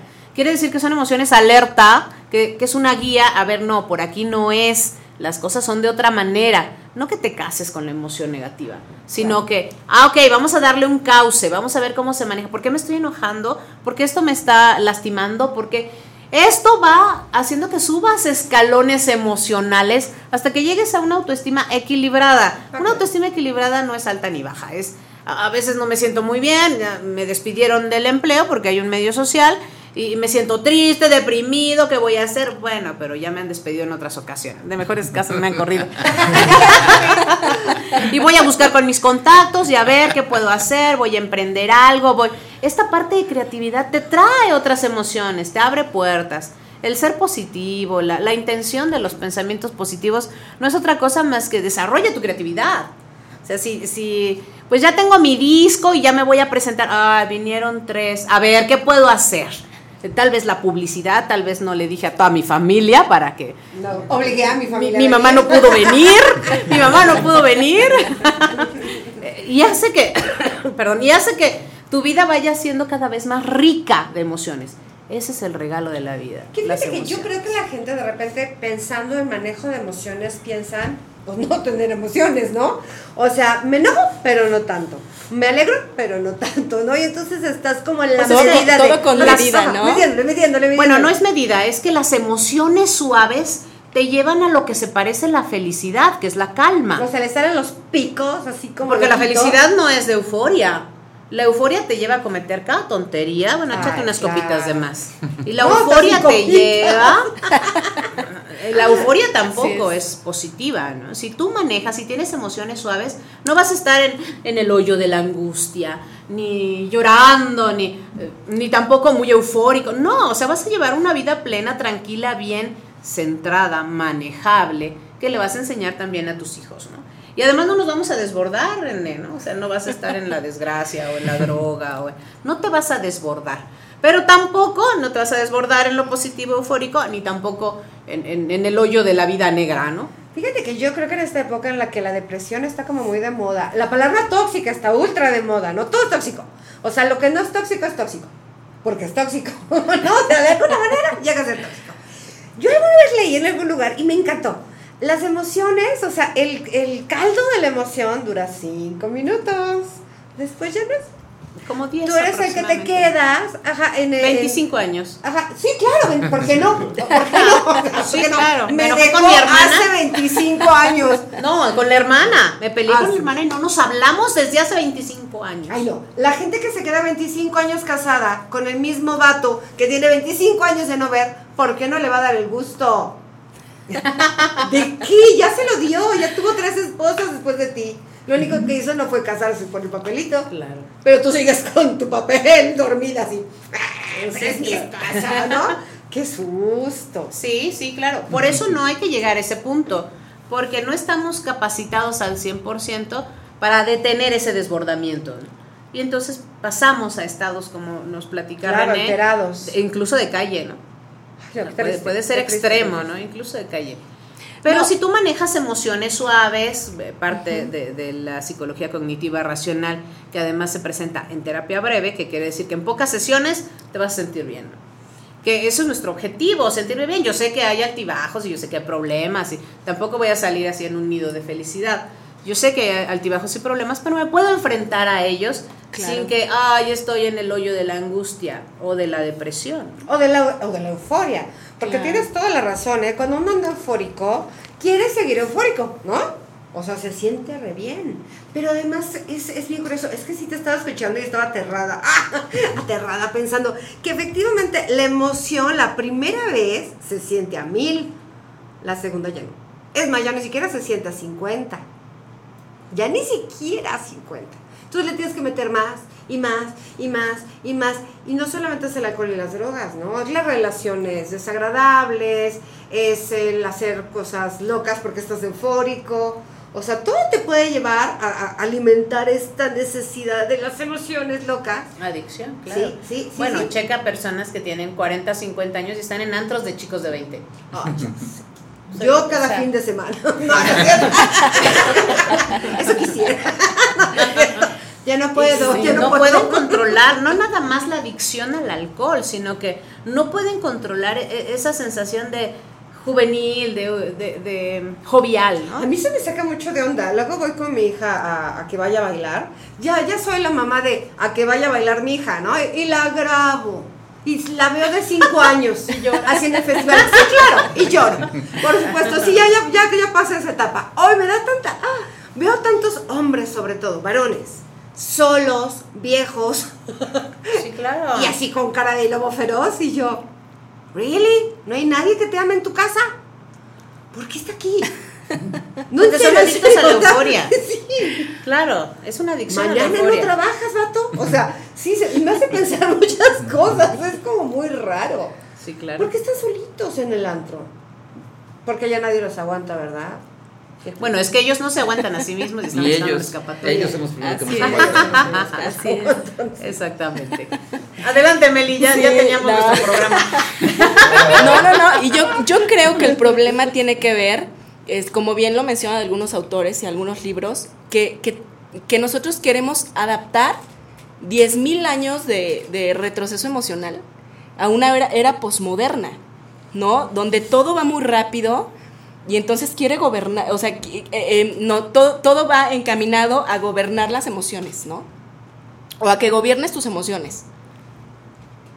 ¿no? O sea, está. Porque lo que piensa, por ejemplo, a mí ponme una regla, no comer, no. O sea, las reglas se hicieron para empezar para romperse, ¿no? Lo prohibido se Tú me antoja. caes bien. Exactamente. Claro. ¿No?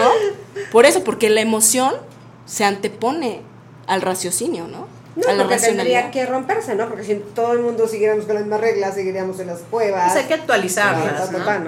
Y bueno, parte de la civilización es eso, que aprendas a manejar es. tus emociones y no, imagínate, vas golpeando a gente por la calle. No, o, el- o Claro, es, a mis es la, alumnos, es la evolución, ¿no? sí, la sea, niña que se sacó ocho y se suicidó, ¿no?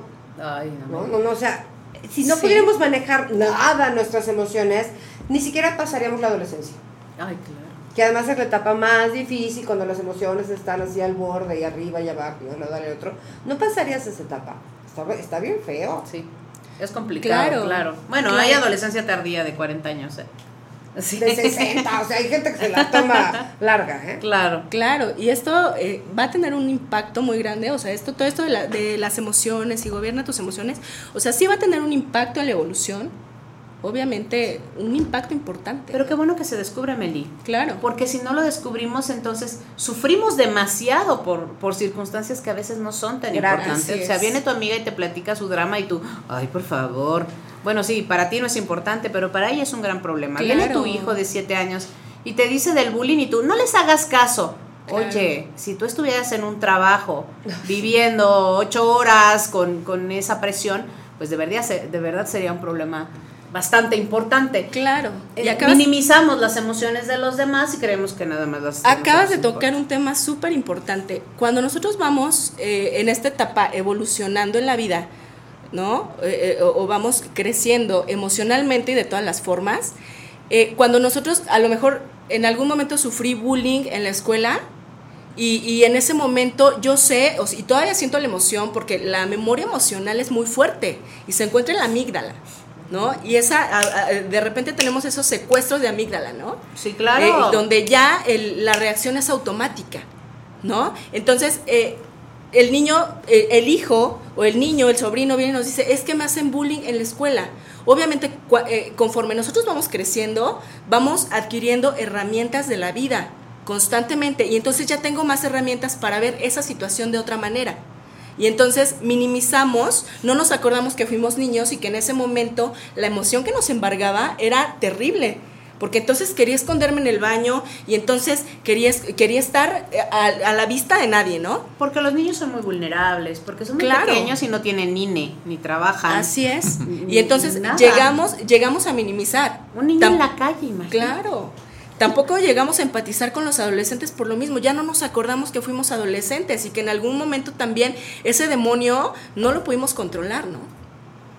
Y entonces queremos que se comporten con toda la información y, y- con todas las herramientas que tenemos nosotros y así, te lo juro, porque de repente a mí me da ese, ese no sé qué, de querer pasar la información así por osmosis y no ¿De se qué puede. estás haciendo? a y las no se puede, ¿no? Sí, claro, que los quieren todos como robotcitos. Así es. No, no, es que no hizo caso. A ver, maestra, ¿qué fue lo Claro. que pasó? Es que es, es muy inquieto. Se levanta y, y el niño es que fui a sacarle. Está vivo. Es que fui a sacarle al lápiz punta, ¿no? Ah, Y estaba Claro. platicando con su compañero. Es que le pregunté qué página del libro. Claro. Y es que se tarda mucho eh, para entrar de la hora de recreo. Eh, Es que voy mucho al baño porque mi mamá me dice que tome mucha agua. O sea, todo tiene una explicación. Y el tema con los maestros, o sea, es, el tema con los maestros es súper complicado porque a veces se centran en, una sol, en, en un solo eh, esquema de enseñanza y no. O sea, lo- hay niños que aprenden de manera auditiva, hay niños que aprenden de manera kinestésica. Bueno, ahorita ya está metido en las escuelas todos los tipos de aprendizaje. Bueno, el yoga en las escuelas está haciendo maravillas. Sí, no, pero cuando los maestros son así, lineales, lineales, híjole, o sea, entonces sí está el niño problema, porque entonces no estás atacando eh, o, o no estás enseñando de la manera en que este niño aprende, o sea, no estás realmente detectando sus necesidades. Yo recuerdo Entonces, cuando todavía estaba en la escuela en una ocasión, le dije este libro porque está sin resolver, que es que a la maestra no le gusta el arte. Y nunca llevaron clase de arte. En todo el año, porque a la maestra no le gusta el arte, y ahí se quedaron dos, Dos años. años. No manches. Sí, imagínate. Porque a ella no le gustaba recortar, pegar, no, eso no lo hicieron. Genial. Imagínate nada más. Sí, claro. Hablando de la expresión, que es el arte, Oh, y del niño no la No, lleva. y además, ya se nos fue Gustavo, pero me quedé pensando mucho en eso. O sea, luego tenemos emociones que efectivamente no sabemos manejar. ¿Por qué no? Sublimar. Pinta, dibuja, escribe, baila, Corre canta. como Forrest Gump. Sí, o sea, a veces no se puede, a veces el Sí, cuerpo y la claro. cabeza no dan para más. O sea, ya discutiste, ya lo hablaste, ya fuiste a terapia, ya, ya, ya, ya, ya. Pinta, escribe, corre, dibuja, eh, decora una habitación. Toma distancia sana. Ah, no, esa es la principal. Es que es mi mamá. Sí. Es que Ah, es mi mamá. Ok, toma distancia sana. Sí. Sí, porque además, yo, yo siempre he pensado, cuando estás en un problema, es como si estuvieras aba- abajo jugando en un partido de fútbol. Tienes hasta cierta visión, ¿no? O sea, alcanzas a, ver hasta ciertos jugadores, hasta cierto lugar de la cancha. Ahí no se pueden tomar decisiones. Te sales y te subes. Y ahí en la tribuna te asomas y vas a ver eh, desde la sana distancia la diferencia de cómo están los jugadores, qué estamos haciendo mal, etcétera, etcétera, etcétera, etcétera. Y siento que esa parte nos cuesta muchísimo trabajo, ¿no? O sea, porque además no quieres. Tomar perspectiva. Cuando estás enganchado en el problema, quieres seguir enganchado en el problema. Sí, porque además ya te acostumbraste a ciertos químicos, a ciertas actitudes, ya se te hizo tu lugar de confort, discomfort. Ya te hiciste tiempo. adicto a tus propias sustancias. Así es, ajá. A la adrenalina. A la adrenalina espantosa. Yo después de muchos años de pelearme con un alcohólico, eh, ahora esta adrenalina negativa, porque además creo que hay una adrenalina negativa y una positiva, me enferma, me dan hasta ganas de vomitar. O sea, cuando siento que viene esta carga de, de negatividad, el estómago se me revuelve. Y eso me para. Está muy feito, pero me para, ¿no? Claro. Que ya es ganancia. El cuerpo hace lo que tenga que hacer. Claro, claro. Y sí, sí, está bastante feo. Meli, ¿dónde te encontramos? En mi teléfono personal 442-272-2027 y en Facebook como psicóloga Maritza Solís. Y me gustaría terminar este tema con una frase que dice eh, que es muy de Aristóteles, que dice cualquiera puede ponerse furioso. Eso es fácil, pero ponerse furioso con la persona correcta en el momento correcto, por el motivo correcto y de la forma correcta, eso, eso no es tan fácil. No, claro. Entonces, lo que tú puedes empezar a hacer para tener una adecuada autoestima e inteligencia emocional es tener eh, firmeza. ¿no? Claro. Tener firmeza y, eh, pues bueno, eso siempre, siempre te va a poner en medio de los dos polos, ¿no? Ni agresivo ni pasivo, sino decir exactamente lo que te provoca y, eh, eh, eh, bueno, cierta situación, ¿no? Claro. Si es con una persona, decirle, ¿sabes qué? Me provoca esta situación esto, o, o lo que tú haces me provoca esto, la próxima vez agradecería que no lo hicieras, ¿no? Por ejemplo. Oh, por eso te dejo. Por eso te voy a bloquear. Bye. Ayer en la noche, este, compramos unos role- roles de canela deliciosos, entonces me comí mi rol de canela y también Tadeo. Y en el momento de querer guardarlos, no entrar en la bolsa y se pegaba porque llevan como miel, entonces le hacía por abajo y le hacía por arriba y se atoraba otra vez y ¿En serio? y rompí la bolsa. Y entonces Tadeo me dijo, "Ah, hay un ejercicio que hacemos con los niños que se llama el pulpo enojado y es apretar los dedos de los pies continuamente, continuamente y te super cansas y luego ya aflojas y, "Ah, bueno, esto te distrae del enojo. Y me dice Tadeo, el pulpo enojado. No fuiste asertivo con la envoltura. Me dio risa. Dije, bueno, ya busco otra bolsa que estoy haciéndole aquí. ¿Y, y de quién tenía cara? Y rompí. Muchas gracias. Gracias a ustedes por invitarme. Gracias, gracias por estar aquí. Eh, Laura, platícanos rápidamente. Vamos a despedir. Bueno, hemos tenido participación contigo. sé, yo de tu programa.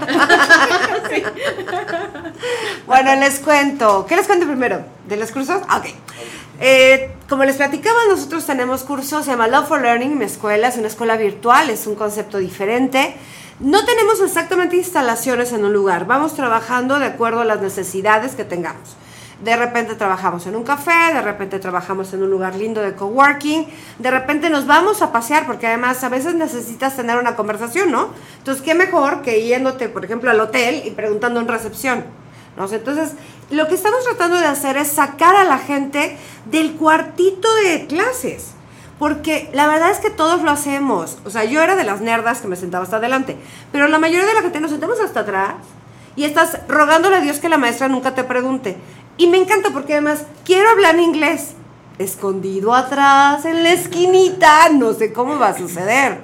¿No? Y la persona tampoco sabe cómo va a suceder, pero es un mal hábito. Entonces lo que yo hago es sacarlos de este ambiente para que por lo pronto esta parte te haga clic, un clic diferente. No estar en el café, desayunando, pasando un momento agradable, hace que la boca se te suelte, que te sientas más tranquilo, que te sientas menos juzgado.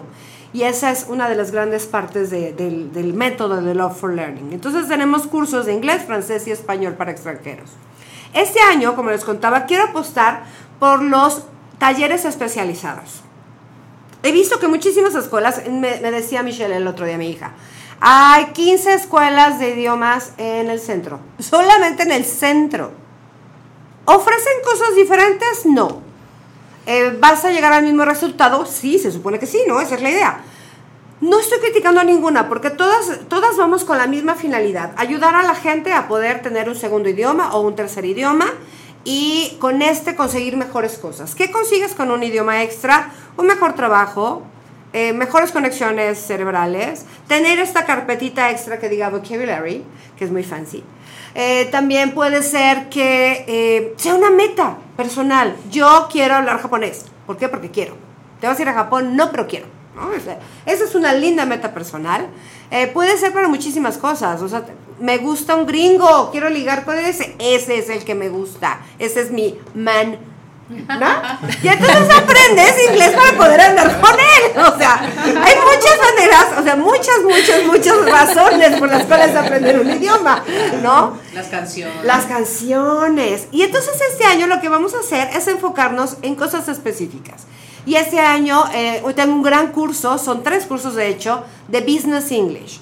Eh, inglés de negocios. No sabes mucho inglés, pero quieres aprender, no te preocupes, tenemos un nivel básico a intermedio, intermedio a intermedio avanzado y finalmente uno avanzado. Hay gente que me dice, es que yo hablo súper bien, lo tengo al 100, pero en business, ¿qué tal? No es lo mismo hablar inglés normal a hablar inglés de negocios. Inglés de negocios va a ser bueno para tu carrera. Ya tienes tantos años de experiencia, sabes hacer un montón de cosas interesantes. Ahora, ¿qué tal que las puedas expresar en inglés? Te va a ayudar muchísimo a crecer. Todos sabemos, y sobre todo en una ciudad con tanto crecimiento como Querétaro y tan industrial, que si hablas inglés bien, vas a tener un mejor puesto. A lo mejor no cambias de trabajo, pero vas a poder ascender, vas a poder tener otras oportunidades. ¿A quién mandamos al viaje padrísimo a Inglaterra? Al que habla inglés. Obviamente, ¿no? A lo mejor ni siquiera tiene tanta experiencia, pero habla inglés. Y tú que tienes 25 años de experiencia, no vas porque no hablas. Entonces hay que aprender inglés. Inglés sí es una súper herramienta de trabajo. Mucha, mucha información que vas a encontrar nueva, actualizada, científica, está en inglés también. ¿Cómo vas a llegar a este conocimiento si no hablas inglés?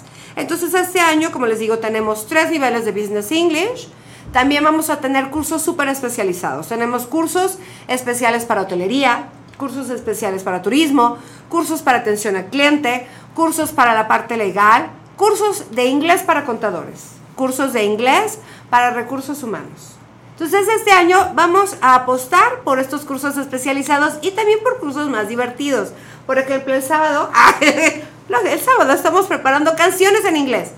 ¿Quieres cantar padre? ¿Quieres cantar en inglés? Este puede ser un buen curso para ti. Otra cosa, a lo mejor lo único que quieres es pronunciar lindo. Yo te ayudo a que sepas cómo colocar tu boquita para que puedas pronunciar ciertas letras que en español no se usan. ¿No? O sea, no quieres, ya sabes inglés, pero sigues pronunciando ciertas cosas mal, yo te puedo ayudar a que lo pronuncies más lindo. Y también a que tengas cierta fluidez, porque realmente lo que nos da más miedo es eso, es que nos van a juzgar, no hablo lindo, eh, no me van a entender. Los miedos aprendidos, ¿no? Híjole, es que hay un montón, ¿eh? La gente se queda con muchas ideas del idioma. O sea, no lo quiero hacer porque, ¿qué van a pensar de mí? Pues que estás haciendo el esfuerzo. Claro. Cuando viene un extranjero, habla con las patas y todos nos ajustamos a entenderle. La gente se ajusta, también confía en la amabilidad del otro. No todos estamos así, juzgando, a ver, ¿qué haces mal? No, no realmente. Si todos estamos en un ambiente seguro, que es lo que hacemos los sábados en clase, tenemos una linda clase de conversación los sábados de 10 a 12. Todos estamos trabajando, todos estamos echándole ganas y me incluyo en ellos, porque hasta yo que tengo toda mi vida hablando inglés, hay cosas que no voy a saber, ¿no? Y que es muy padre que otro te las pueda enseñar. Entonces, en esta clase lo que hacemos es un ambiente seguro, donde no importa si te equivocas o no te equivocas. Lo que hace la maestra, o sea, yo, es tomar notitas. Yo voy tomando notitas de tus errores y al final de la clase te paso tu papelito. Y te explico, mira, esto sí, esto no, y esto acá, y para acá, y para acá, y para acá. Y tan tan. En las dos horas vas a pasártela rico, platicando, tomándote un cafecito y vas a disfrutar mucho. Así que si quieres comunicarte con nosotros, te dejo mi teléfono 4427 47 22 92. Va de nuevo y más despacito porque fue muy rápido. 44 27 47 22 92. Yo soy Laura Cita, yo, eh, te vas a comunicar directamente conmigo. En Facebook estamos como Love for Learning AC. Es una página de Facebook. Es Amor por el Aprendizaje. Love for Learning AC. AC es de academia. Y vas a encontrar cosas bien interesantes. Tenemos eventos mensuales de intercambio de idiomas, tenemos cursos especializados, tenemos clases eh, individuales que son de repente muy útiles, ¿no? Eh, no quieres estar en un grupo, quieres avanzar y además a tu ritmo y sobre lo que a ti te gusta. Eres medio antisocial. Fíjate que no, ta- no tanto la parte antisocial, es que la vergüenza, la vergüenza es la vergüenza, ¿eh? Y además también luego en una clase, ya tomaste clases en todas partes y cada vez que entras te vuelven a enseñar el verb to be, pues ya no quieres tomar el verb to be, ya quieres tomar otra cosa, no debe de haber algo más. No, no hay nada más, nada sí hay. Entonces, no, no hay. Todo en inglés se basa en el verb to be. No, es mentira, ¿eh? hay un montón de cosas bien interesantes. Entonces, cuando tomas la clase individual, tienes este chance de avanzar a tu ritmo y sobre tus intereses personales, ¿no? A lo mejor, como mi, mi alumno Tadeo, quieres aprender ciertas canciones. No, pero yo te voy a enseñar la que yo quiera. No, es la que él quiera, ¿no? Y de la manera en la que él quiera. Entonces, la clase individual es muy interesante. También estamos eh, desde, el- desde hace unos seis meses empezando con las clases online, que funcionan bien padre, ¿eh? porque puedes compartir pantalla, puedes mandarle videos, podemos hacer ejercicios interactivos juntos. Está, está bien interesante. Entonces, como ven, esto me apasiona. es mi pasión, Muy bien, los idiomas. Muchas gracias. Muy bien, Elena. gracias por estar aquí, Laura. Eh, Gracias a ti. Estás en Facebook y. Sí, en Y Facebook estoy como Lauracita. Está mi carita, está fácil. Lauracita con Z. Eh, la página de la escuela es Love for Learning AC. Y les regreso mi teléfono, es 44 27 47 22 92. Muchísimas gracias. A ti. Gracias, Laura. Muchísimas gracias, René. Gracias a por estar aquí. Gracias, John. Gracias, Erendira. Siempre es un placer venir a tu programa. Gracias. Gracias, Meli. Un placer, muchas gracias. Muchas gracias, Fer. Gr- Gracias por aguantarnos que hoy sí nos pasamos un buen rato. Tú avísame, ¿eh? dime así de, sabes que ya te pasaste. Córtale, Gracias. mi chavo. Muchas gracias, Tadeo, detrás de la cámara, como siempre, ahí peleándose con la otra. Con la otra cámara, digo. Sí, sí, con la otra cámara. Voy a aclarar. Tadeo Marentes. Yo soy Andrea Gámez y los espero en la próxima consulta radial.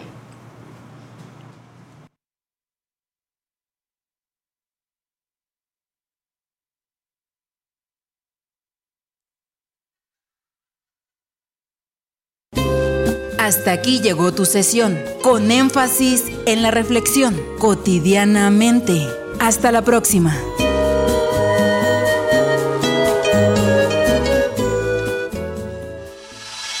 Radio 11. Radio 11. Punto MX. Transmite. De Querétaro para el mundo. Vía internet. Llegamos hasta donde tú estás. Estudios y oficinas. Desde Vicente Guerrero, número 41. Centro Histórico, Querétaro, Querétaro.